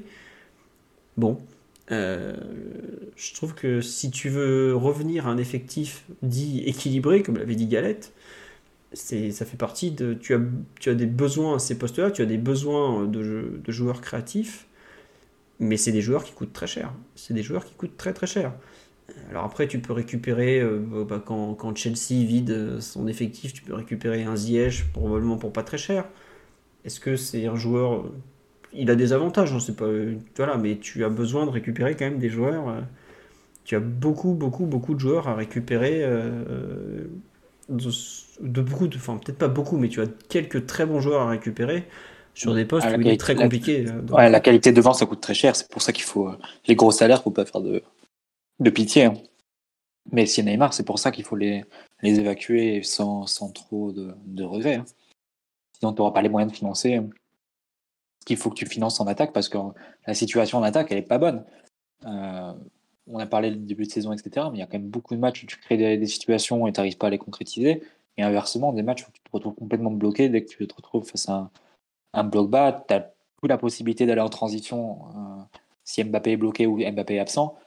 Vous vous rappelez quand même du match aller face au Bayern, euh, avec le cirque du double, du double, enfin du duo Mbappé, Messi, Neymar devant. On ne pouvait pas faire une contre-attaque. voilà, il y a, trop de choses à reconstruire devant et il faut pas s'embarrasser. Il faut. es un peu dans la situation. Moi, je reprends l'exemple de, de Barça 2008 et Real 2010, mais quand ils arrivent, Guardiola et, et, et Mourinho, dans leurs deux clubs respectifs, ils remettent un peu d'ordre et de, et d'équilibre et de bon sens en fait quand ils refont leur attaque. C'est-à-dire que Raoul, Guti, tout ça, ça peut pas coller avec, euh, Cristiano Ronaldo.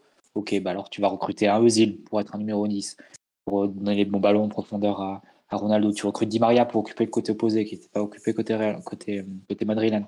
Inversement, Pep, quand il arrive au Barça, bah, il va remettre dans l'axe euh, Messi, il va mettre des joueurs sur les côtés capables de faire des appels et pouvoir prendre les, les ballons comme ça à diagonaux. Enfin, il y a un projet derrière. Et autour de leurs gros joueurs, de leurs joueurs majeurs, avec le reste au service, entre guillemets. Ah, c'est la voie que doit prendre le PSG, je pense. Je ne sais pas dans quelle mesure tu pourras la tenir longtemps, parce qu'il y a toujours la question contractuelle d'Mbappé qui est un peu une épée de Damoclès, qu'il est en fin de contrat l'été prochain. Et si tu veux te donner une, chance de le, garder et surtout d'être compétitif, ne serait-ce que ça, l'an prochain, je pense que c'est la seule voie. Hein. Et tant pis si ça doit passer par des décisions difficiles que, d'autres clubs, ont dû prendre avant toi. Après, c'est vrai que les, joueurs dont tu parlais, ils, ont, ils avaient des clubs pour s'accueillir, mais enfin, tu as raison quand tu cites par exemple l'exemple de Raoul qui, qui s'imaginait intouchable, qui a été décapité et qui s'est retrouvé à Schalke un peu euh, après pas mal de temps. Mais c'est là où si tu fais ça, tu as intérêt, on en revient un peu tout à l'heure au, coach t'as intérêt à avoir un coach qui a l'air insolite, quoi. Tu peux, tu vois, entre guillemets, Galtier, il, il peut pas faire ça, quoi. Déjà, il arrive l'an dernier, on lui fait, il parlait de nez, là, il avait des étoiles plein les yeux, alors qu'on lui avait dit qu'il fallait le virer. Il a rien compris au film. Je veux pas être méchant, mais ça passe, ça passe pas, quoi. Euh, c'est là où ton entraîneur et où ton directeur sportif doit être, doivent être ensemble déjà, avec le président aussi qui est avec eux et pas en train de dire un truc à l'un et un truc à l'autre. Et c'est là où le PSG va devoir mûrir aussi. parce que si tu veux faire des grands chantiers, si tu veux faire un truc un peu comme ça où tu as des, des, grands bouleversements, faut pas trembler non plus. Hein. Et Mourinho, bah, pour revenir sur son passage un peu au Real Madrid, il a fait des, grands bouleversements, mais il y, a, eu de la casse aussi. Donc euh, c'est vraiment un, truc compliqué à gérer. Quoi. Mais bon, comme on dit, on sait même pas s'il y aura Campos. C'est vrai que ça commence déjà comme ça.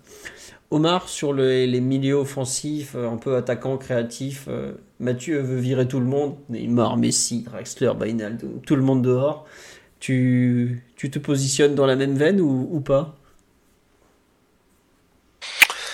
Euh, dur de pas faire table rase. Hein. Euh, dur de pas faire table rase. Donc euh, Messi, ça semble être la fin. Merci pour tout. Neymar compliqué pour bah, les raisons, que Mathieu a, énoncées. Donc effectivement, de toute façon, c'est c'est pas un secret que c'est une volonté du club de, passer à autre chose avec lui. Donc de porte de sortie, s'il y a, aussi petite qu'elle soit, ben, elle, sera, elle sera utilisée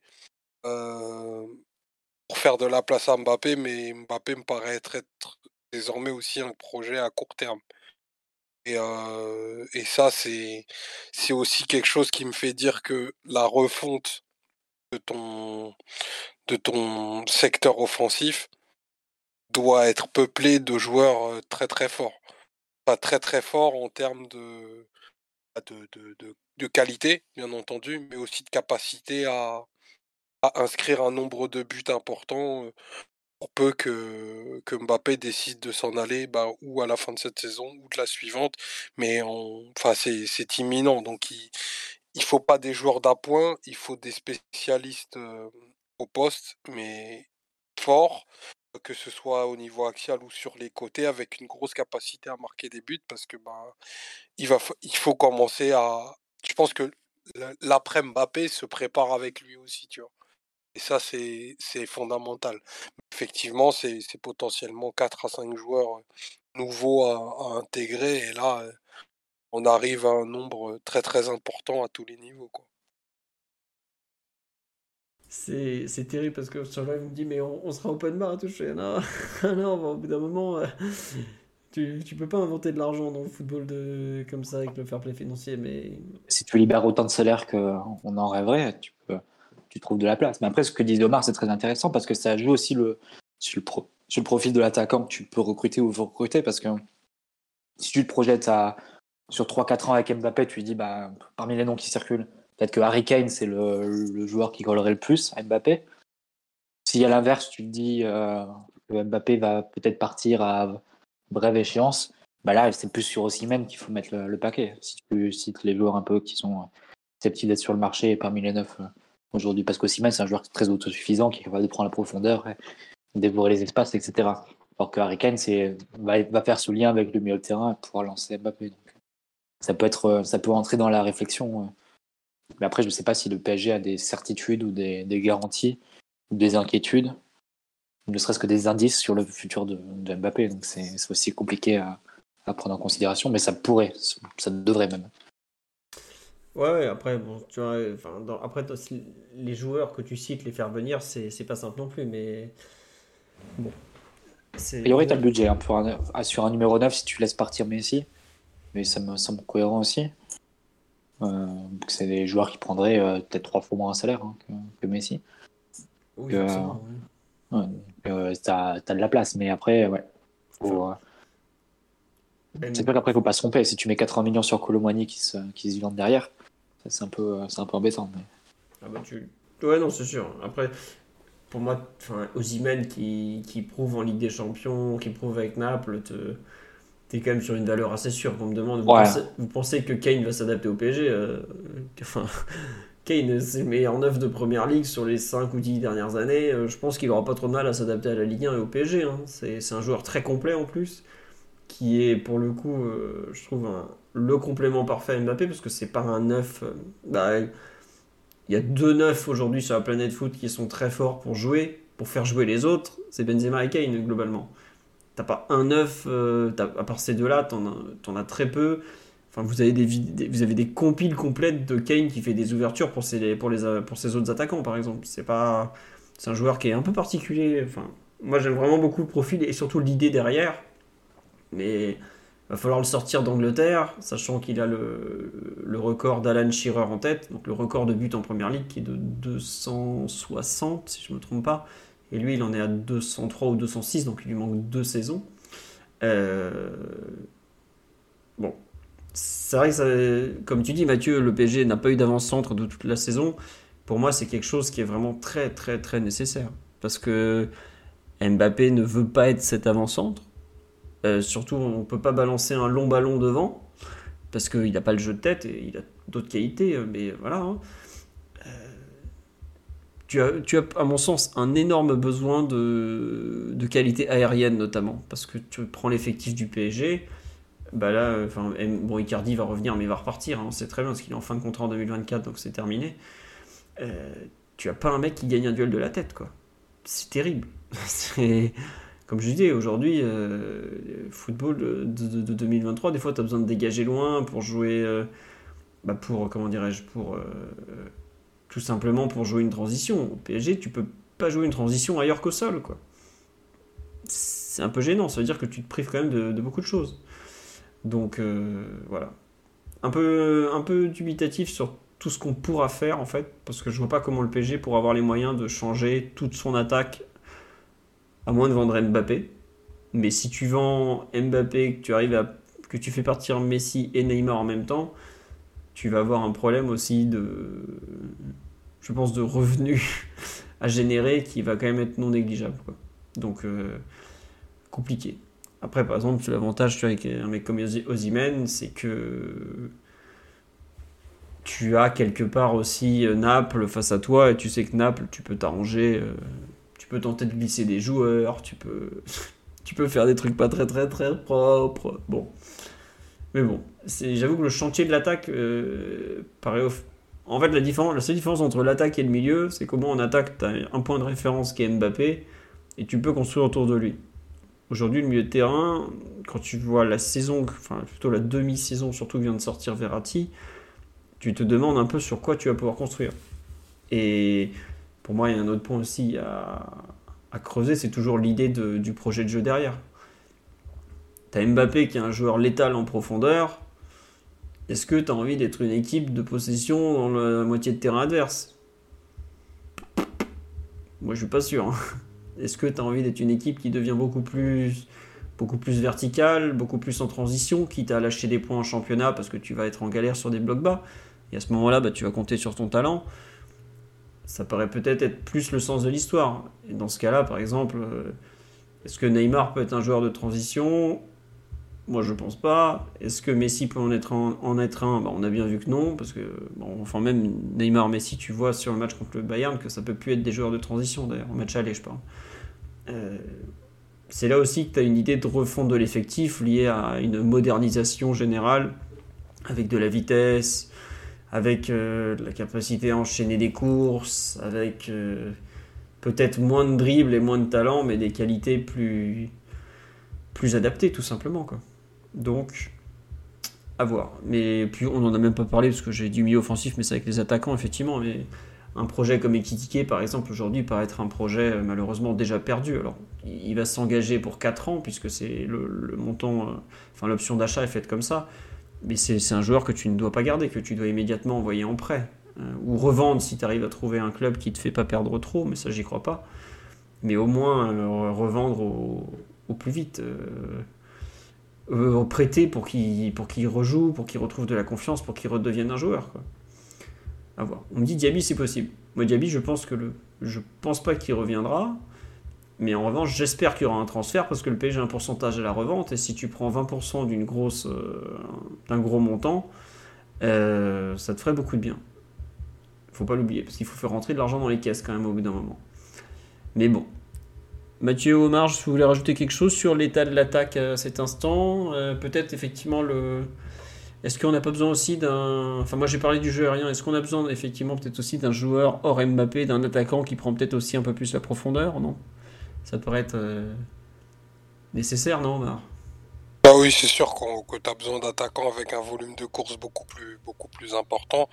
Euh, déjà, si tu avais l'idée de prester, bah, il faut des attaquants beaucoup plus, beaucoup plus mobiles et qui soient capables d'exister euh, aussi sans ballon. Ça me paraît, ça me paraît fondamental si tu veux passer un cap, un cap à plusieurs niveaux. Donc, ouais, il y a plusieurs profils très intéressants as évoqué, qui sont tous des joueurs de, de qualité très supérieure à ce qu'on peut avoir aujourd'hui dans notre, dans notre effectif, euh, que ce soit Kane ou Zimen. Voilà, c'est du, c'est du top niveau dans les, dans les deux cas et, tu fais le saut de qualité immédiatement à partir du moment où, tu les intègres et, euh, et les deux te pérenniseraient non pas le remplacement de, de Mbappé, mais tu pourrais rebâtir un, un secteur offensif autour d'eux. Ce que je voudrais pas, c'est qu'on prenne des joueurs offensifs qui soient que des, lieutenants dans des fonctions ultra spécifiques et incapables de, de transcender le, reste. Donc c'est un petit peu dans ce piège donc je voudrais pas qu'on tombe pour bah, avoir une planification qui soit un petit peu plus longue que, que celle d'un été. C'est ce qui m'a semblé être fait l'année dernière avec ben, des joueurs des opportunités de marché, des trucs très conjoncturels qui en réalité à terme ne, ne, ne fonctionnent pas parce qu'ils sont enfin, dysfonctionnels sportivement, surpayés par rapport à la valeur à la valeur des joueurs et tu te les traînes pendant pendant des années donc je pense qu'il faut avoir une approche voilà une approche un petit peu plus un petit peu plus globale et, et surtout ne pas transiger, transiger pardon sur sur les qualités fortes. Très bien. Euh, Mathieu, je sais pas si tu veux rajouter quelque chose sur euh, un peu ce que, ce que Omar a dit, ou en général bah, Les minuit, je pense qu'on peut commencer le débat sur l'entraîneur du PSG l'an prochain. Euh, après 2h40 d'émission. non, non, mais. mais... Non, non, je sais pas, c'est pas sur l'effectif, on aura de toute façon le temps de, beaucoup en débattre. Mais... Non, mais c'était plus un, grand tour d'horizon qu'on a fait pour. Mm pour montrer à quel point on a envie de tous le mettre à la Il y a beaucoup de... Ah bah, la purge est nécessaire et, la... et le repeuplement aussi, donc euh, à voir. Non mais tu vois, c'est marrant, c'est qu'on est arrivé à un point, par exemple, on rigolait un peu quand on avait euh, le Chevy Simmons mania au PSG. Ouais, il faut le faire jouer, il est trop fort, il est trop fort, il est trop fort. Bon, calmez-vous. Euh, là, il met, il met des buts contre des, contre, dans son championnat pourri. Mais plus sérieusement, avoir un joueur même si je suis pas spécialement fan de, de son profil ou, autre, euh, avoir des joueurs dynamiques un peu, des joueurs capables de d'apporter un peu dans le dernier tiers du terrain, des joueurs qui bougent, tout ça, c'est c'est quand même quelque chose dont tu as terriblement besoin. Quoi. Retrouver euh, un peu de, vivacité dans... Enfin, par exemple, un truc tout bête, Di Maria, bon, il a 30 et quelques, il passait plus un dribble à la fin ou presque. La dernière saison est très pénible. Mais cette saison, euh, Messi dribble à sa façon en se retournant, tout ça, mais on n'a plus aucune percussion à part quand Mbappé et Nuno partent, partent sur le côté gauche. Côté droit, est-ce qu'on a fait une action tout en percussion? Une fois de temps en temps, il y a Kimi qui va le faire. Bon. Mais il y, a un, tel manque de vitesse et de dribble dans l'attaque du PSG, c'est effrayant. Euh, Aujourd'hui, euh, tu peux plus jouer au foot euh, sur le rythme lent qu'on imprime dans, les rencontres. Donc, j'en suis pas encore comme sur le live voir des voir Thomasson et Sotoka jouer me donne pas encore envie, mais il y a quand même un, travail de recherche qui sont comment dire de recherche de profils qui sont manquants qui est, vraiment important. Après, il faudra voir ce que le PSG est en mesure de faire financièrement, il faudra voir les ventes et tout ça. On parle de Mossala. Mossala, c'est un joueur que j'adore, mais est-ce que faire venir un mec qui joue à Liverpool depuis quoi, 7 ans, qui a déjà 32 ans, bon, est-ce que c'est une bonne idée? Est-ce qu'il faudrait pas plutôt des joueurs hein, plus jeunes, plus en mesure de, bousculer les choses? Et non, je pense que Liverpool et surtout Klopp ne voudra sûrement pas échanger Salah contre Neymar, malheureusement pour nous. Ou nous, pour eux aussi, hein, peut-être. Ils peuvent dire la même chose. Sur ce, euh, Nico Williams, je sais pas du tout, je le connais pas. je connais juste son Ironman de frère qui, qui manque jamais de rencontre, mais euh, très bon joueur de ce que j'en ai lu et rarement vu, mais j'ai pas d'avis comme ça. Sur ce, on va vous souhaiter une bonne soirée. On sera de retour lundi prochain. Euh, normalement, on débriefera PSG Lorient et puis je pense qu'on fera aussi un thème euh, alternatif. Un grand merci à Quick et à Shkoum64 pour les subs en cours de, de deuxième partie. Euh, Ousmane Dembélé est lié au Barça et Ousmane Dembélé est très attaché à Xavi. C'est quelque chose que vous devez considérer. C'est un joueur qui est très attaché à l'entraîneur qu'il a et c'est pour lui notamment qu'il a fait beaucoup d'efforts pour rester à Barcelone.